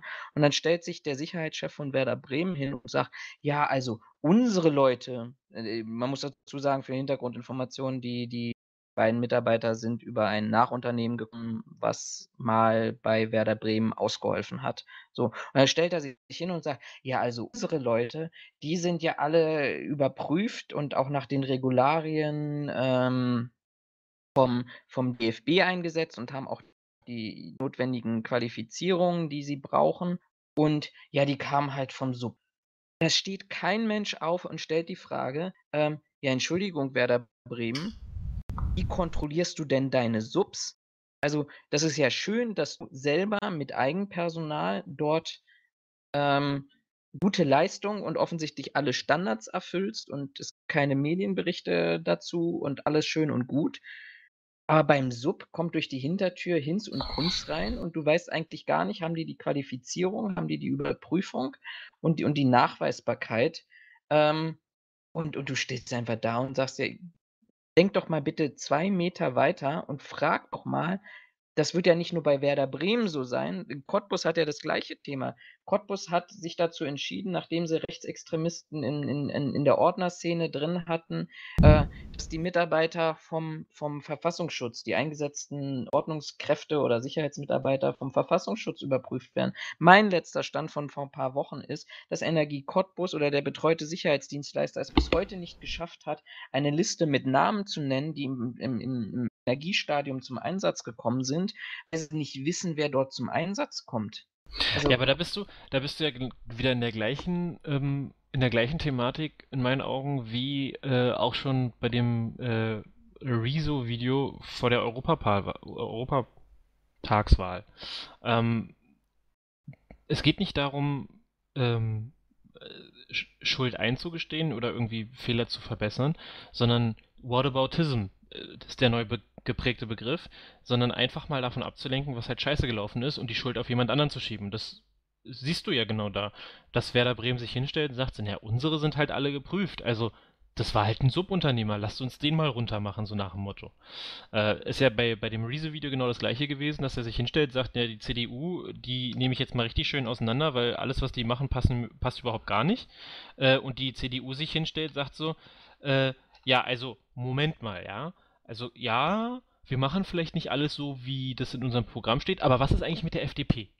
Ne? Also einfach so eine Ablenkungstaktik zu fahren. Und das ist das siehst du ja ziemlich genau da auch. Also es ist ja ein Paradebeispiel, wie schon bei dem Rezo-Video, dass Leute sich hinstellen und sagen so, naja, unsere sind ja, aber guckt euch mal den Subunternehmer an. Der ist viel, viel schlimmer als wir, ja, der prüft die gar nicht, dass der, dass Werder Bremen eigentlich in der Verantwortung steht, zu prüfen, ob die Leute geprüft sind oder die notwendigen äh, Qualifikationen haben. Das steht jetzt auf keinem Blatt mehr, weil dafür interessiert sich einfach keiner mehr, weil der Subunternehmer ist ja der, der böse Schlimme, um den wir uns jetzt kümmern. Ähm, und das passt halt ganz gut ins Bild einfach ähm, weil halt keiner nachfragt. Und um auf die Sache einzugehen von wegen, na, warum kümmert man sich denn nicht darum oder warum prüft man das denn nicht nach? Ähm, in meinen Augen eine relativ einfache Erklärung. Äh, solange nichts passiert, kümmert man sich einfach nicht drum. Und das siehst du ja bei der Polizei, wie wir es vorhin schon hatten. Das siehst du in sehr vielen anderen Unternehmen, wo viele Dinge vielleicht angefangen, aber nicht beendet worden sind. Und wenn man mal nachhakt, ja, aber warum, wieso, weshalb? Naja, wir haben halt was gemacht und uns wird schon nichts passieren. So, und klar, das ist eigentlich ist ist der falsche Ansatz, sich hinzustellen und zu sagen, naja, bei Herrschaften, wenn wir schon angefangen haben, lasst uns das Ding doch rund machen, bevor was passiert, weil im Endeffekt, am Ende stellt sich nur jemand hin und sagt so, aber wie konnte das denn passieren? Ja, wieder CDU, na, wie konnte es denn passieren, dass wir bei der Europawahl so viel Stimmen verloren haben? Naja, weil ihr vielleicht ein bisschen Mist gebaut habt bei dem, was ihr machen wolltet, um das mal so im, im allgemeinen äh, O-Ton wiederzugeben, äh, weil das, was ihr gemacht habt, vielleicht dem Wähler nicht, nicht gefällt. So, das wird wahrscheinlich der Grund gewesen sein. Aber es kommt halt keiner auf die, auf die Idee, diese Frage sinnvoll zu beantworten, sondern dann wird halt die Frage wieder zu irgendwelchen anderen Themen übergeleitet. Man hat die eigentliche Frage vergessen und vor allen Dingen auch die Beantwortung. Und ich finde, bei Werder Bremen trifft das sehr gut zu, bei Sachsenhausen trifft das sehr gut zu, dass man sich halt sagt, naja, wir haben ja ein Sicherheitsunternehmen, wir haben ja eine Ausschreibung gemacht und wir haben so die Grundsätze reingeschrieben. Und da fehlt theoretisch jemand, der sagt, na Moment mal, aber das ist ja nur ein Anfang, lasst uns das Ding doch mal zu Ende führen. Äh, selbst wenn die so jemanden haben, wird mit Sicherheit, da bin ich mir ziemlich sicher, ähm, die Antwort gewesen sein, naja, wir haben ja jetzt was gemacht und uns wird schon nichts passieren, weil bei uns kommt es nicht vor dass das ziemlich einfältig bei einer Gedenkstätte wie Sachsenhausen ist, was ja in meinen Augen einfach eine äh, schon eine gewisse Brisanz hat, äh, ziemlich, ziemlich doof ist, in Anführungszeichen, das ist mir vollkommen klar. Und das ist auch ziemlich, äh, ziemlich einfältig, so zu denken, wenn man an so einem krassen Ort arbeitet oder für so eine Stiftung arbeitet. Aber im Endeffekt, es ist nun mal leider, ähm, zumindest in meinen Augen in Deutschland momentan die gängige Praxis, zu sagen, na, ich habe hier was vorbereitet, ich gehe einfach mal nicht davon aus, dass irgendwas Schlimmes bei uns passiert.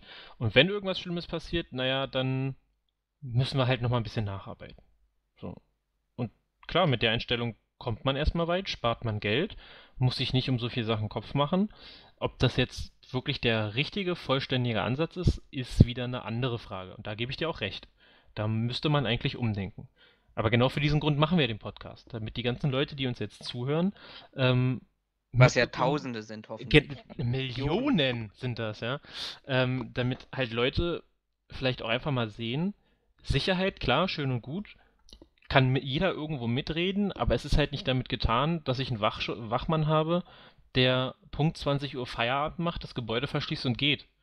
Also, wenn der sieht, dass irgendwo sich noch einer bewegt oder irgendwer ums Haus rumschleicht, ja, klar, Arbeitszeitschutzgesetz und so weiter sagt klar aus, nach acht oder zehn Stunden ist Feierabend und muss nach Hause gehen. Aber um diese Sicherheit vollständig zu umdenken, um an dem Beispiel zu bleiben, äh, erwarte ich doch mindestens, dass der jemandem Bescheid gibt, dass der eventuell sogar das Gebäude nicht verlässt, einfach um vorzugeben, man hat eine eine äh, dauerhafte Präsenz am Gebäude und da erwarte ich dann aber auch von einer Leitstelle oder von einem Personalchef oder wem auch immer vom Unternehmen, ähm, dass er diesen Sicherheitsgedanken, der ja eigentlich vollumfänglich sein sollte und nicht 8 bis 20 Uhr, ähm, dass er den halt aufnimmt, sagt, ja, okay, Moment, also wenn da einer rumschleicht und mein Mitarbeiter mir das sagt, auf den ich mich verlassen kann, weil der super geschult ist und mein bester Mitarbeiter, so wie alle anderen 3000, die ich habe, ähm, da, da, muss ich da ja was machen. Das kostet Geld. Gut, dann spätestens am Auftraggeber hapert es, dass er sagt, nee, dafür gebe ich jetzt aber kein Geld aus. Äh, dann ist aber der Sicherheitsdienst an sich aus der Geschichte raus in meinen Augen. Aber erst dann kann ich als Sicherheitsdienst auch sagen, hey, ich habe wirklich für Sicherheit gesorgt, weil mehr als anbieten kann ich es nicht, aber ich muss meine Leute auch von irgendwas besorgen, äh, nicht besorgen, sondern von irgendwas bezahlen. Ähm, und wenn mein Auftraggeber sagt, nee, ich nehme das Risiko in Kauf, bin ich ja als Dienstleister raus, aber ich habe alle meine, ähm, meine Optionen gezogen, beziehungsweise habe halt alles Notwendige getan, um meinem Kunden oder meinem Auftraggeber äh, möglichst ähm, das, das, das volle Bild, die 100, äh, Anführungszeichen, die 100% Sicherheit zu geben, die ich ihm geben kann. Ähm, und ich glaube, daran hapert es halt einfach an sehr, sehr vielen Stellen. So, und das sieht man halt regelmäßig. Ob jetzt Sachsenhausen, Werder Bremen, Berliner Polizei oder weiß ich was. Das ist halt. Ich habe gerade festgestellt, ähm, wenn ich nochmal kurz zurückspringen darf, dass wir uns vorhin gerade 20 Minuten oder 25 Minuten, ich habe nicht auf die Uhr geguckt, komplett verrannt haben ähm, beim Thema Burggraben vom Reichstag. Denn ähm, die Neopresse. Ja, ja, ich habe hab gerade einen super Artikel parallel gefunden. Die Neopresse, wer auch immer dort hinter steht, ähm, mit, mit welchen Weltuntergangsfantasien und sonstigen, titelt in ganz großen roten Lettern zu diesem Titel Grabenbau um den Reichstag, hat man in Berlin nicht viel mehr Angst vor dem Volkszorn Gesamtdeutschlands, nachdem man bis 2025 den Nationalstaat Deutschland abgeschafft und den totalitären Superzentralstaat Vereinigte Staaten von Europa errichtet haben will. Und dann bla bla bla bla bla. Erinnert, also dieser, dieser Burggraben erinnert mehr an Hochsicherheitszonen der DDR, als sich das als sich das totalitäre Honecker-Regime und die SED-Regierung aus Angst vor dem Volkszorn in seinem Regierungsgebäude verschanzte. Da hast du die Antwort darauf, warum die den Burggraben basteln. Mhm. Also für mich klang das jetzt, also für mich klang das jetzt, ähm, äh, muss ich jetzt ehrlich so zugeben, von dem, was sie geschrieben haben und von den Wörtern, die sie benutzt haben, äh, klang das ziemlich äh, rechtsgerichtet. So. Ja, klar. Aber du hast, also, wenn du, wenn du so ein Newsletter hier abonnierst, kann ich ja mal an dieser Stelle auch verraten, ich arbeite ja viel mit Google Alerts, Alerts, äh, kriegst du halt auch diese und äh, ähm, aber das ist halt eben auch wieder für, für diese Thematik, ne? Dass das, das, diese, diese sehr starken, großen, fetten, roten Lettern und dann das das ist halt das, was auch, glaube ich, einfach, äh, auch wieder bei bei vielen Leuten und ich ich finde es extrem schade und das macht nichts bei viel, viel mehr Menschen, ähm ähm, auch den Zahn der Zeit wieder trifft. Also, wir beide sitzen davor und ich hoffe, die Millionen, Milliarden, Trilliarden von Zuhörern unseres Podcastes sitzen auch davor und sagen und wundern sich, ja, sagen, totaler Schwachsinn. Da ist nur einfach jemand zu blöd, 'n vernünftiges Sicherheitskonzept auf die Beine zu stellen. Aber es gibt eben, äh, auch genug Menschen, die eben genau das denken, die Bereich auch Lügenpresse skandieren und und, äh, irgendwelche Verherrlichungen und irgendwelche, ohne sie hier zu nennen, Parteien und Vereine wählen und sich dort engagieren und die sagen: „Ja, siehst du Erika, ich habe es dir gesagt, ne, das ist wie damals“, so. Die die wollen sich nur verschanzen und das das so, ne? Also, deshalb ich ich ich habe, glaube ich, auch als als Regierung und auch als Einrichtung wie wie Reichstag, wie 'n Bundestag einfach auch die Pflicht irgendwo ähm, dort tatsächlich auch mal die die die Außenwirkung zu haben. Das haben wir ja vorhin ja auch gesagt. Was hat das für 'ne Außenwirkung? Und weiß es nicht, ob ich die Spinner abholen muss oder nicht, aber, ähm, ich muss eben zumindestens damit rechnen ja, letztendlich jedes andere kleine Unternehmen oder große mittelständische Unternehmen auch, dass jede Maßnahme, die ich habe, eben auch 'ne Wirkung impliziert und auch davon weggehen von diesem Gedanken zu sagen: „Okay, ich äh, implementiere eine eine Sicherheitsmaßnahme und habe nur die Wirkung, äh, dass dass mein Objekt besser geschützt ist meine Assets besser geschützt sind“, was auch immer. Aber dass es genug Spinner gibt auch, ähm, die die, ähm, das das, für sich hinnehmen und dann auch, äh, da rein interpretieren, was sie wollen und dass möglicherweise daraus 'ne 'ne ganz andere, vielleicht größere Gefahr entsteht. Was jetzt nicht heißt, dass ich mich deshalb nicht für 'ne Maßnahme entscheiden muss, um Gottes Willen, aber das heißt, ich muss mir wenigstens, ähm, Verständnis dafür haben, dass, äh, das physikalische Gesetz Aktion gleich Reaktion auch bei Sicherheitsmaßnahmen, hm, trägt und auch die Wirkung hat. Ich habe äh, ich habe jetzt mal hier die Neopresse aufgerufen und mir ist da sofort ein Artikel in in in in den ins Auge gesprungen, den ich auf jeden Fall noch lesen muss, nämlich WW WW3 Europa bestellt bereits auf Kriegs stellt bereit auf bereits auf Kriegswirtschaft um. Also hier wird schon der Dritte Weltkrieg angekündigt. Äh, und was ich noch interessanter finde und in meinen Augen nicht unbedingt für eine vernünftige Presse, als die sie sich ja darstellen möchte, ähm, äh, ja, bezeichnend finde. Ähm, du kannst ja Autor werden. Also wenn du Ja, auch, wenn du hier äh, Artikel schreiben möchtest, die, also wenn du deinen eigenen Blog führst, steht hier vor allen Dingen, dann brauchst du den auch nicht zweimal, brauchst du Artikel nicht zweimal zu, äh, zu posten, sondern das kannst du quasi direkt verlinken. Also Ja, das ich, das mu- ist ich es. muss ja, Es ist ja auf der einen Seite gut, dass du dass dass dass, äh, Meinungsfreiheit und und das ist ja das, weil du vorhin Rezo angesprochen hast, was ja sofort von von Annegret Kramp-Karrenbauer ja auch gleich wieder versucht wurde, irgendwie, äh, einzugrenzen, Meinungsfreiheit im Internet und, äh, warum da müssen andere Regelungen und bla bla bla bla bla.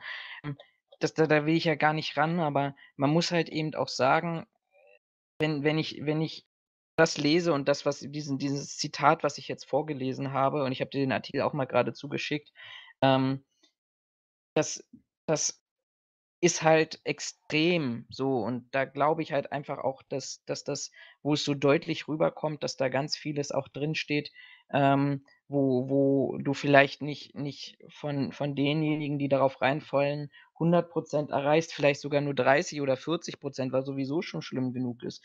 Aber wenn du dann noch andere Sachen vielleicht sollten wir uns das mal aufschreiben auf unsere Liste für Themen, ähm, ähm, Informationskrieg oder Missinformation und das Breittreten und du dann auch als Unternehmen davon betroffen wirst, ähm, weil weil es da draußen einfach kaum noch Leute gibt, die sagen: „Okay, ich überprüfe mal 'n Artikel und versuche mal 2 oder 3 unabhängige Quellen voneinander, ähm, finden und versuche dann auch noch 'ne Bewertung durchzunehmen.“ Und d das ist alles Arbeit, deshalb eigenen Scheiß posten und das einfach, ähm, für für die Wahrheit darstellen und das weitergeben, ähm. Das das ist heutzutage viel einfacher und deshalb ist umso mehr eigentlich fordert, dass dass man anfängt zu denken und zu hinterfragen und, ähm, es geht gar nicht darum, dass wir alle die gleiche Meinung haben und dass wir alle zu dem gleichen Ergebnis kommen, aber ich glaube, wenn wir mehr hinterfragen, kommen wir zu besseren Ergebnissen, als wenn wir bestimmte Sachverhalte einfach als als Tatsache hinnehmen. Äh, ich sehe das ähnlich wie du. Also sich eine vernünftige Meinung bilden, eine eigen, eigene Meinung bilden, ist, denke ich, wichtig. Vor allen Dingen auch einfach mit verschiedenen Quellen. Ob jetzt die Neopresse dazu zählt, das muss jeder für sich selbst entscheiden. Ähm, und wenn es halt nur ist, um irgendwie einen Kontrast zu bekommen, man muss halt selber wissen, was, was für Informationen oder was für Kernaussagen man da sich selbst rauszieht. Was ich nur so erschreckend finde bei dem, ähm, bei dem Link, den du mir gerade geschickt hast, hier über den Grabenbau am, um den Reichstag, wenn du mal oben äh, rechts guckst, dann haben diesen Artikel, also ich interpretiere das jetzt mal so, weil es da nicht steht, dann haben diesen Artikel auf Facebook 21.500 Leute geteilt, gelesen, angeklickt, was auch immer.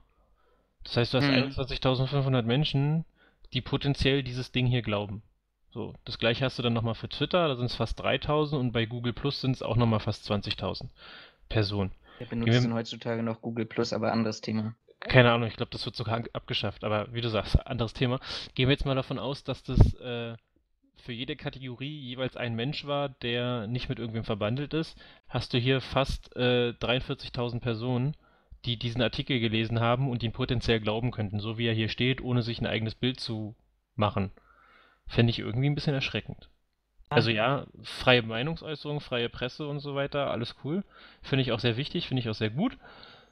Was ich halt, wie du schon sagst, ziemlich ähm, erschreckend finde, ist, dass halt sehr wenig Leute heutzutage drei Artikel lesen und dann für sich da das rausziehen, was in ihren Augen wichtig ist, sondern dass man halt heutzutage einen Artikel liest und dann sagt, bumm, und so passiert es in der Welt wirklich, ohne mal zu hinterfragen, naja, aber äh, sieht man, also sehe ich es relativ häufig, weil ich persönlich lese viel Spiegel online, ne? Einfach weil ich das auf der App habe und wenn ich, weiß ich nicht, zum Mittagessen gehe oder sowas, dann kann ich da nochmal reingucken und krieg so einen Gesamtüberblick. Du hast zumindest beim Spiegel Online, und ich denke, bei den anderen ist das nicht anders, hast du ganz häufig ähm, so eine Blockbuster- äh, Überschriften. Also Clickbait, ne? glaube ich, genau, heißt das Neudeutsch. Genau, also quasi so eine Clickbait-Dinger, wo Fragen gestellt werden, du liest den Artikel und denkst dir danach, naja, ist ja ein interessanter Artikel und habe ich alles schon mal irgendwo gelesen, aber die Frage, die ihr stellt, wird gar nicht erklärt. Das findest du lustigerweise in den Kommentaren unter den entsprechenden Artikeln dann auch entsprechend häufig wieder, dass Leute dann einfach drunter schreiben, so ist ja ein toller Artikel, aber beantwortet A die Frage nicht, teilweise ist es auch am Thema vorbei oder Leute sagen, naja, ist ja schön, dass ihr das nochmal zusammengefasst habt, aber das habt ihr gestern schon gemacht. Wie wäre es denn, wenn ihr mit neuen Informationen kommt? Und also ich finde es schön, dass es Leute gibt, die solche Kommentare posten, aber ich glaube, das ist eine ganz, ganz kleine Minderheit, die sowas heutzutage noch macht. Und viele lesen Artikel, sagen, yo, ähm, das ist 100% wahr und genau so ist es und danach müssen wir handeln. Und das finde ich sehr, sehr erschreckend. Also wirklich sehr erschreckend. Vor allem, ich kann ja, ich kann ja meinen ganzen Scheiß heute, das fiel mir bei diesem Artikel auch wieder auf, ich kann ja meinen ganzen Scheiß, meine ganze Meinung, die ich habe, einfach mit einem Fragezeichen versehen dort hinter. Äh, sind die Flüchtlinge schuld an, an diesem und jenem Fragezeichen. Und allein, ich muss diese Frage, das, was du sagst, ich muss auch die Frage gar nicht im Text beantworten, sondern allein dadurch, dass ich, dass ich da diese Frage, diese reißerische Fragestellung habe und dahinter ein fettes Fragezeichen, kann ich einfach meinen teilweise auch populistischen Kack rausblasen, weil man darf ja nochmal fragen, ne? Und, und sowas. Also. Ja, ich, vor allem, ich, ich, gerade in der heutigen Zeit mit der ganzen Digitalisierung und alles ist online und alles wird schneller, schnelllebiger etc., sehe ich halt das, das, das Problem in Anführungszeichen. Ähm, jeder kann jetzt quasi seine Meinung in Wort und Bild äh, verteilen an einen x-beliebigen Personenkreis. Kommt natürlich immer darauf an, wer sich das reinzieht und so weiter. Aber im Endeffekt hast du ähm, hast du einen wesentlich größeren Einflussradius als noch zu Zeiten, wo das Internet in den Kinderschuhen steckte oder noch einfach gar nicht vorhanden war. Ähm, das siehst du ja in vielen Bereichen. Also du kannst ja heute oder wenn du früher deine Meinung schreiben wolltest, ne, also weiß ich nicht, jetzt mal als Beispiel, wenn du Widerstand gegen den Nationalsozialismus ähm, ähm, ja, aufbauen wolltest, dann konntest du ein Flugblatt drucken oder eine Zeitung schreiben oder, weiß ich nicht, Nachrichten verteilen, aber es war gar nicht so einfach, weil du hast die Leute nicht so schnell erreicht. Ja. Du musstest halt was drucken, du brauchtest die entsprechenden Mittel, du brauchtest das Papier, eine Druckmaschine, was auch immer. Äh, ist natürlich jetzt ein sehr, sehr profaner Vergleich, aber äh, heutzutage, weiß ich nicht, machst du dir irgendwo einen Blog auf, schreibst da drei Zeilen rein, dann hast du die ersten fünf Leute, die dir folgen, das verbreitet sich relativ schnell und du hast halt in meinen Augen oder auch YouTube. Du kannst ja heutzutage, hat nahezu jeder ein Google-Konto, hat damit also auch entsprechenden Zugang zu YouTube und kann einfach irgendwelche Videos hochladen. Und hast halt einfach mal eine Plattform, die sich dir geboten wird. Äh, wenn das dann natürlich eine große Nachrichtenagentur aufgreift, weil sie sagt, hier 100.000 Leute haben dieses Video geklickt, weil äh, keine Ahnung warum, weil es gerade populär oder sowas, generierst du damit ja nochmal eine neue Reichweite, weil plötzlich Leute, die Nachrichten gucken, vielleicht auch sich sagen, warte mal, das Video muss ich mir auch nochmal angucken. Insofern, es ist toll, dass wir solch, solch eine Möglichkeit haben, dass quasi jeder ähm, die Möglichkeit hat, eine solche Reichweite äh, zu, äh, zu generieren oder auch zu nutzen. Auf der anderen Seite ist es in meinen Augen aber auch ziemlich erschreckend, weil es halt für viele bedeutet, naja, dann brauche ich mir halt keine Meinung mehr bilden, habe ich manchmal den Eindruck, sondern ich gucke mir das Video an, ich lese mir den Artikel durch und wenn die übereinstimmen, naja, dann muss das ja passen. Ne, dieses Hinterfragen, was wir gerade hatten, das, das, fehlt halt sehr, sehr stark und das finde ich. Vor allem, ich suche mir auch nur die, ich suche mir auch nur die äh, Artikel raus. Das ist ja auch einfacher, die, die meiner dann doch vorgefertigten Meinung passen. Na, vielleicht, weil ich einfach gar nicht andere Artikel so schnell finde oder weil ich, weil ich mir dann schon sage, nee, also das, das passt mir nicht, das lese ich halt nicht. Auch wenn da vielleicht Argumente, Argumente drin sind, die, ähm, die durchaus sinnvoll sind und vielleicht das, was ich bisher gelesen habe, so ein bisschen entkräften oder äh, dem entgegenstehen, sodass ich mich damit halt vernünftig auseinandersetzen und vor allen Dingen auch befassen muss. Und das ist halt eine Entwicklung, die ich äh, nicht unbedingt rosig sehe, wenn ich ehrlich bin. Und das erlaubt halt auch einer Neopresse dann zu posten, dass wir bald einen dritten Weltkrieg haben, dass der, äh, der neue Burggraben um den Reichstag äh, quasi nur darauf abzielt, dass wir bald ein europäisches Groß Großreich haben. Äh, ich habe den Artikel jetzt nicht gelesen, muss ich dazu sagen, aber ähm, ne, also dass ich dann halt auch solche solche Meinungsbilder bekomme und mich mit denen auseinandersetzen muss. Ich meine, dass wir den Burggraben nicht gut finden, haben wir jetzt schon mehrfach gesagt. Äh, ich denke, das ist klar. Eben aus anderen Gründen. Genau, also aus in meinen Augen aus nachvollziehbaren Gründen, weil wenn ich ehrlich bin, mich interessiert es nicht, ob die einen Graben ziehen, weil sie Angst davor haben, dass der, dass der Berliner Bürger auf die Idee kommen könnte, den Reichstag äh, einzureißen, weil ich glaube nicht, dass das passieren wird. Ähm, ich denke zwar schon, dass die Gesellschaft an irgendwelchen Punkten ähm, immer unzufriedener wird, aber ich glaube, wir sind noch ein, noch ein ganzes Stück davon entfernt, dass wir den ersten Bürgerkrieg oder den ersten neuen Bürgerkrieg in Deutschland haben oder in Berlin haben. Ähm, nur, ich finde unsere Argumente wesentlich schlüssiger und nachvollziehbarer als ein, wir sollten uns vor dem Volkszorn retten und keine Ahnung was. Weil ich halt sage, naja, klar, wir können 10 Meter Graben ziehen, aber wozu? Ne? Mhm. Das ist eine Frage, die sich in meinen Augen wesentlich, also viel eher stellt und die Beantwortung dieser Frage oder die, die Argumente, die dann auf diese Frage folgen, machen in meinen Augen einfach viel mehr Sinn, als ja, um uns vor dem Volkszorn zu schützen. Weil ich glaube, also manchmal ist mein, mein persönlicher Eindruck, dass die Politik sich nicht sonderlich dafür interessiert, was, was das Gros an Wähler für ihn, äh, von ihm verlangt oder von ihnen hält. Weil solange sie, sie ihr Geld kriegen, ihre Diäten, sind sie zufrieden mit dem, was passiert, solange nicht irgendjemand auf die Barrikaden geht, so nach dem Motto. Ähm, von daher ja, also, es ist halt schwierig mit diesem Internet. Aber das ist ja, um das mal wieder so schön zu pauschalisieren und noch mit aufzunehmen, das Internet ist ja Früher für war alles Neuland. Besser, als wir noch kein Internet hatten. Nee, nee, ich wollte jetzt eigentlich darauf hinaus, für uns ist äh, Internet ja alle noch Neuland, ne? So. Das, das auch, ja. Das auch. aber ich meine, also, mit den Ausbauproblemen, die wir hier in Deutschland haben, brauchen wir uns auch nicht wundern, wenn das noch lange Neuland bleibt, aber... Wie viele MS-DOS-Kurse wir im Vorfeld belegt haben, um diesen Podcast aufzuzeichnen. Ja, eben, eben. Also es ist ja, ne, im Endeffekt, wir bedienen uns ja der gleichen, der, der gleichen Sache, wie ich es gerade angesprochen habe.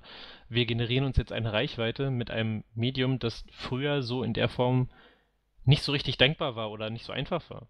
Ne? Also früher hätten wir, hätten wir ein Radio aufmachen müssen. Ob uns jemand gehört hätte, wäre die nächste Frage gewesen, ob wir überhaupt eine vernünftige Frequenz gefunden hätten. Und Flugblätter verteilen. Flugblätter verteilen, die ganz Frequenz richtig. findet, auf richtig. der wir senden. Äh, hätten wir da mit einem Flugzeug gemacht, mit einem Rosinenbomber. Ähm, das ist ja, also wir machen es ja auch. Ja, wir dürfen ja. uns da. Aber ich hoffe zum Guten. Zum klar, Guten also. aber das, das ist ja wieder die Frage, die man sich eigentlich, wenn man das gesamtheitlich betrachtet, die man sich stellen muss. Also ist das grundsätzlich nicht die Denkweise von allen. Ich mache jetzt einen Podcast, ich mache jetzt eine Neopresse, ich mache jetzt, weiß ich, einen Blog, wie du es von den Amerikanern da kennst, hier dem, dem, äh, dem ehemaligen Berater von, von Trump, der auch dieses eine, diese eine Nachrichtenagentur oder dieses eine Blatt hat, äh, ist die Intention von allen Leuten nicht grundsätzlich, äh, ich mache es ja aus guten Gründen oder zu einem zum besseren Wohl, um das mal mit äh, einem Harry Potter Zitat gleich zu versehen. Ähm, also hat nicht jeder grundsätzlich einen, einen positiven Hintergedanken und erst dann, wenn man das halt gemacht hat, sieht man, ob das wirklich so positiv funktioniert, wie man sich das vorstellt, beziehungsweise ob das so positiv verstanden wird, ob das wirklich so positiv ist. Das ist ja, ne, im Endeffekt, irgendwer muss es ja bewerten. Das ist ja wie mit der, also in meinen Augen wie mit der AfD, ist erst eine Volks, also in Anführungszeichen, hat sich vorgestellt als Volkspartei, bis dann irgendwer sich aufgrund der Inhalte äh, dazu äh, geäußert hat und gesagt hat, nee, das ist halt nicht, das hat nichts mit, mit dem Volk zu tun, sondern das ist halt eine rechte Partei. Was ja die AfD nach wie vor abstreitet. Also, ne, wir sagten uns nicht, die haben sich zusammengeschlossen, weil sie sagen, wir waren mit der Politik nicht zufrieden, wir wollten es besser machen oder wir wollen es besser machen. Ob jetzt dieses Bessermachen, was die als Bessermachen verstehen, so in der Gesellschaft aber wirklich das Bessermachen ist, ist ja wieder eine andere Frage. Das trifft auf uns ja eigentlich auch zu. Also wenn wir jetzt da draußen von unseren Trilliarden Zuschauern, äh, weiß ich nicht, eine Million haben, die sagen, naja, ist eine schöne Idee gewesen, aber eigentlich ist das Totaler Bullshit. Naja, oder gehe halt hart daran und sagt, Lebenszeit das, geraubt. Genau, drei Stunden Lebenszeit geraubt oder äh, weiß ich nicht, ist vielleicht sogar Volksverhetzung, was wir hier betreiben oder Panikmache in der Bevölkerung. Ja, also dann haben wir immer noch einen guten, also haben wir immer noch eine, einen positiven Grund, warum wir das machen wollen. ja, aber im Endeffekt ist es gar nicht der Fall. Also, der Volksverhetzung begangen, ja, aber mit positiver Auswirkung. Ja, na, ja. Na, Hört uns wenigstens zum Einschlafen ein. die, die Frage, na, die Frage ist ja, wenn, wenn es irgendwann zu diesem Punkt kommt, dass halt einer sagt, was macht ihr da eigentlich? Also wisst ihr eigentlich, was ihr da anstellt? Was ist denn deine Antwort darauf? Dann sagst du, naja, ich hatte halt also ich hatte eine, eine, positive Intention. Ich wollte halt die Menschen in Anführungszeichen halt irgendwo aufklären im Thema Sicherheit. Dass du aber vielleicht genau den Umkehrschluss begehst, nämlich dass du die Menschen alle total kirre machst oder vielleicht total panisch machst, weil wir einfach mal sagen, passt auf Leute, so funktioniert das nicht, wie sich die Regierung das vorstellt. Kann dir ja passieren. Ne? Also, ich finde, das ist eine gute Überleitung. Also äh, Schreibt uns in die Kommentare, schreibt uns auf Facebook, schreibt uns bei YouTube, wo auch immer wir das hochladen. Das zeigen wir, veröffentlichen wir alles. Ähm, stellt uns nicht die Frage, was soll das, sondern äh, gibt uns einen Daumen hoch dafür, was wir hier machen und äh, abonniert uns. Und nein, also gerne euer Feedback, eure Fragen, eure Themen, die euch beschäftigen, eure Meinung, die wollen wir tatsächlich auch aufgreifen und ähm, dann in der jeweils darauffolgenden Podcast-Folge auch tatsächlich äh, mit einfließen lassen. Genau. Ich ähm. gucke mal auf die Zeit und auf mein äh, Pulsmesser, der mir sagt, ich bin schon weit über dem, was gesund ist. Hast du noch irgendwelche Themen, die du unbedingt. Äh, das ist schlecht, wenn du einen Podcast machst, der dich derart aufregt. Ähm, nee, ich habe äh, heute tatsächlich, weil es die erste Folge, des, der Beginn der ganzen Reise ist, ähm, tatsächlich keine Themen mitgebracht. Ähm, ich denke mal, das hat dann auf jeden Fall noch Entwicklungspotenzial. Ähm, Man muss dazu auch sagen, wir haben jetzt, es standen eigentlich noch drei oder vier Themen auf unserer Liste, ähm, die wir noch gar nicht angesprochen haben. Da müssen wir ja, mal gucken, die, das, das nächste die Mal haken machen. wir das nächste Mal im Schnelldurchlauf ab. Ist doch gar kein Problem, wir sind flexibel. Ähm, was man vielleicht noch kurz mit, mit einbringen kann, ähm, wir machen das hier äh, nebenher, wir machen das auch amateurhaft, das muss man vielleicht einfach mal dazu sagen, damit jetzt hier nicht irgendjemand erwartet, dass er einen Podcast kriegt wie von, weiß ich nicht, vom WDR oder hast du nicht gesehen, sondern wir machen das mit, in Anführungszeichen, einfachster Technik. Aus Lust und Freude. Genau, aus Lust, Freude, äh, aus Spaß und ähm, wir stehen halt noch am Anfang der technischen Möglichkeiten, weil wir uns da auch nicht 100% auskennen. Insofern vergebt uns, wenn das eine oder andere vielleicht nicht so 100% funktioniert, wenn der Ton vielleicht nicht der allerbeste ist, dass ihr den auf eurer DTS-Anlage äh, äh, hören könnt, ohne dass euch, dass ihr Ohrenschmerzen bekommt. Äh, entschuldigt das bitte, sofern ihr da Ideen habt, wie man das noch verbessern kann, schreibt uns auch das gerne. Dann nehmen wir das mit auf und versuchen uns auch dahingehend natürlich zu verbessern. Also das ist ja, denke ich, steht außer Frage, aber man sollte es zumindest mal erwähnt haben. Vor allem schreibt uns, wer das gehört hat, bevor er abgeschaltet oder eingeschlafen hat, weil das hätten wir vielleicht zu Anfang stellen sollen, nicht zum Ende. Aber ähm, wer soweit gekommen ist, wird nächste Woche namentlich benannt, wenn er das möchte. nee, zwei genau. Wochen, Entschuldigung, das ist in zwei Wochen. Wir haben gesagt, wir, wir wollen zwei pro Monat machen, also alle zwei Wochen. Ähm, Einfach, hoffen, dass wir das, das hinkriegen. Genau, für, für den Anfang. Wir planen ganz intensiv und unsere Terminpläne sind extrem voll und ja, wenn wir dann irgendwann bei Spotify sind und Verträge haben, dann müssen wir tatsächlich auch wöchentlich oder zweiwöchentlich abliefern. Aber ich glaube, es passiert so unglaublich viel ähm, in, in, in dieser Welt, in dieser Welt, wir müssen ja nur nach Deutschland gucken, ähm, dass wir da jetzt auch schon tatsächlich mehr und ich verrate jetzt mal ein Geheimnis. Wir hatten eigentlich angesetzt, dass wir maximal 60 Minuten euch zuquatschen. Ähm, da sind wir weit drüber. Raphael hat die Uhr ungefähr im Auge. Was Ja, wir sind jetzt so sind wir zwei. ungefähr? Ja, wir müssen jetzt so bei knapp zwei Stunden sein. Äh, also von daher ähm, bleibt mir nichts anderes zu sagen. In zwei Wochen, ich gucke mal in den Kalender, das ist dann, ähm, nehmen wir am 4. August, da sind wir schon im August, würden wir vermutlich aufnehmen und dann kurz danach das auch ähm, veröffentlichen. Ähm, von daher Kommentare, Vorschläge, Feedback zur ersten Folge immer gerne. Und ansonsten bleibt mir zumindest nicht, und dann übergebe ich an Raphael dazu mehr zu sagen als vielen Dank, dass ihr so weit gekommen seid ähm, und uns zugehört habt. Und ähm, bis zur nächsten Folge in zwei Wochen. Genau, dann verabschiede ich mich auch. Habt eine schöne Woche und wir hören uns dann hoffentlich am 4. August. Oder ihr hört uns am 4. August wieder. Äh, und dann, ja, habt einen schönen Tag. Auf Wiedersehen. Macht's gut, ciao.